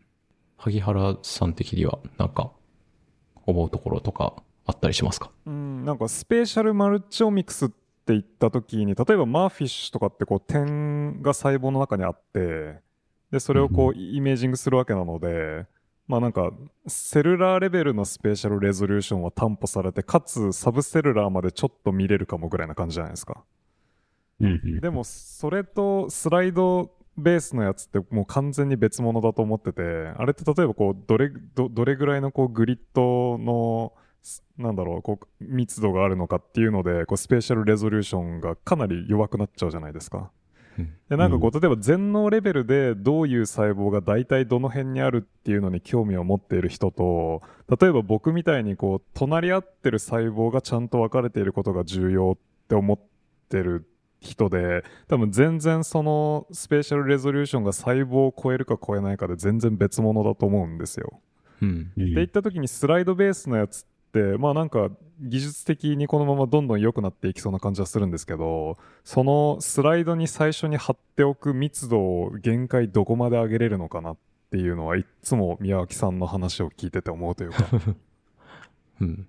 今は1マイクロぐらいでしたっけ？ピクセルシークとか一が。応、うん。えーまあ、ステレオシークとかが、まあ、一応500ナノ500なのなぐらいまでいってるよとか言ったり、まあ、サブマイクロンうんうんうんと言ってますよね。なるほどうんそ。こまで来れば、まあ、一応、1細胞リソリューションがあることが多いと思いますけどうん、うんうんうん確かにでもまあ、基本的にはなんか、スペーシャルリゾリューションとモレキュラーリゾリューションが、こいつもトレードオフになってるというか、んんんうん。っていう。感じですよ。なるほど突起とかを見ようとしたらかなり厳しい感じはしますよね。うんうん。あと事前にどこに何があるのかみたいなのを読むのも、流度が細かくなればなるほど、ゆ読むのが大変みたいな、うん。うん、のもありますよね。うん。まあでもひとしきり多分、あの、スペーシャルじゃないやつでやられてるやつは全部スペーシャル化されて、まあ一旦論文になり、うんうんまあ誰も使わないかもしれないですけど、あの、まあその後どうなるのかなっていうのはちょっと気になりますけど、うんうんそれこそ、三次元的な解析に行くのか。まあやってる人実際いますけどね、こう、シーケンシャルに切片切ってう、ん後で、こう、合体させるみたいな。まあ切片切らないで三次元っていうのが、まあもちろん、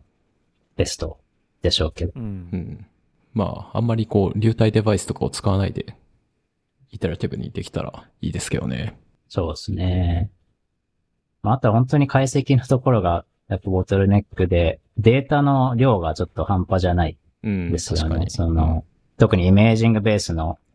空間トランスクリプトミクスとかって、うん。マーフィッシュでも500遺伝子見るだけでも1回の切片で、まあ5テラバイトぐらいうんデータ出てくるんで、それたくさんやったらもう、どうやってデータ移動させるかっていうのだけでも、結構頭が痛い。うん。だからまあ解析技術もいろいろありつつ、まあそこはあんまり僕はフォローできてないんですけど、もうその辺になってくると半導体がどう進化していくか、みたいななんかそういう 方に。立足になっていきそうな。うん。うんコンピューターのパワー次第っていうところがある。うんうん。あとまあ、やっぱりその下の逆質問にもつながっていきますけど、こう、スペーシャルオミクス技術が、こう、アトラス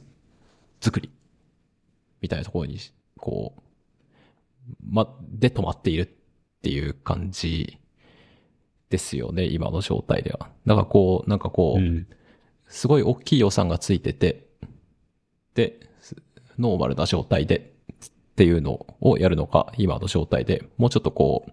ちっちゃいラボとかですごいスペシフィックなバイオロジカルなクエスチョンとかに対してこういう技術を当てはめられるようになるのかっていうか、つまりもっと安くできるようになならないのかっていうようなうん。ことが、まあもうちょっとこう技術として欲しいなっていう感じはしますよね。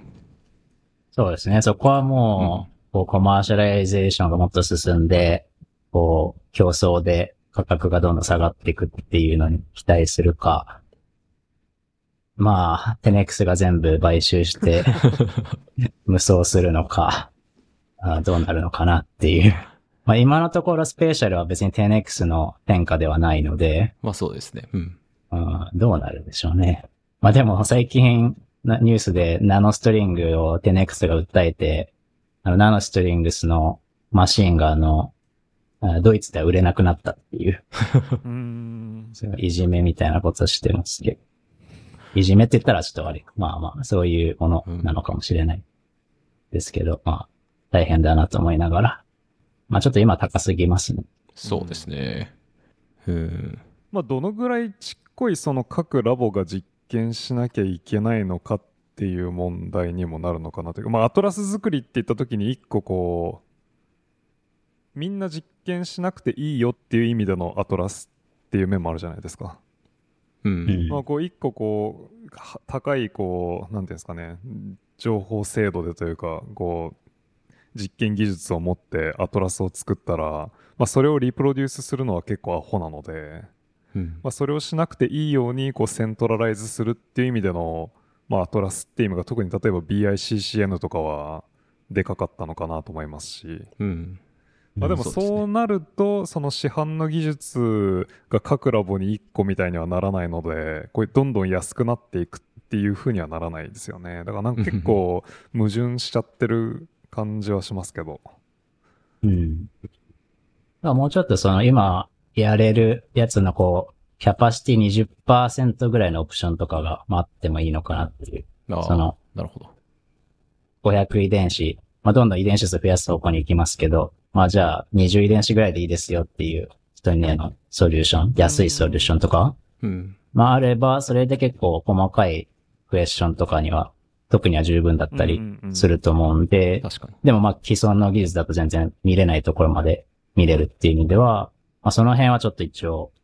なんかやりようありそうかなと思います。うんうん。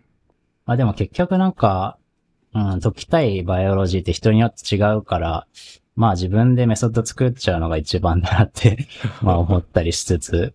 あの、できる、できるならですけど、まあそんな感じですかね、スペシャルに関しては。うん。ああじゃあついでにちょっと相談ってまあこれもまあ雑談の続きですけどそのボリュームに行った時にえー、とスペーシャスペーシャルに例えばその RNA の点を数えるって言った時って結構こうそこそこ高倍率の対物を使わないといけないじゃないですか。そうですまあね。40x、60x って言った時にこう、組織を厚くしてった時ってなんかこうイメージングをベースに考えるとまあなんかライトシートに行くんですけど、うんまあライトシートですげえ高解像度でワーキングディスタンスがあるっていうイメージングってかなり厳しいっていうかまあないじゃないですか。ジャネリアにしか。まあ、ジャネリア でもまあそのあの解像度を上げたまま厚いものを取ろうとした時ってまあエクスパンションに行くのでうん。でも例えば植物みたいなものでエクスパンションができず厚さを残したまま解像度を保ってある程度遠くから取らないといけないって言った時になんかイメージングの方で積みそうな気がしてうん、うん、うん。確かに。まあ、そこはですね、まあ確かまさにその通りで、まあただまあ、自分、僕だけの話を考えると、まあ葉っぱとかなんで、あそこそこ厚みって、せいぜいまあ、え200マイクロンと確かにそか。こそこそうっすよねけどまあ、それこそね、まあ、やりたい人がいるかわかんないですけど、果実とか、うんうんうん。リンゴ、ホールリン、ホールアップル、シーケンシングみたいな、誰が得するのかわかんないですけど、そういうのはちょっと難しいですよね。うんだ。からまあ、ブレインだと、そういうのは結構問題になってきそうですよね、やっぱりうん。厚みっていう意味で。うん。まあ例えばなんかまあ1ミリもしくは数ミリぐらい遠くからあのシングル RNA の点を数えるようなイメージングってまあ結構大変ですね。何が必要なんですか？シグナルが強くないと難しいですか？それって。シグナルが強くてもどうだろうな。どうですか？ライトシートでまあいけなくはないのかななんかまあおそのオブジェクティブのそのどれぐらいなんだろう対象に近づけるかというか、まあ、そことその光学性能のトレードオフかなと思いますけど、レジストレーションとかもかなり、うん、大変だし。うん1ピクセルずれたら終わるみたいな感じだと、ちょっと無理だなっていう感じはしますよね。うん。でも本当にフィッシュのレジストレーションってそういうレベルじゃないですか、そうで割と。すよね。うん。ちょっと厳しすぎるなっていう。うん。まあ、1ピクセルぐらいはずれちゃいますもんね、やっぱ。角度とか変わったら絶対無理じゃないですか。うん。まあ結構その、マーカーペリシアルビーズみたいなのを入れて、そのビーズでやる人もいますけど、それもどうなんだまだ一緒か。別に一緒なシグナルってやつからね。うんうん。もうその辺の画像解析に関しては先ほどおっしゃられてたよねこうなんか優秀な学生が入ってくるのにほぼ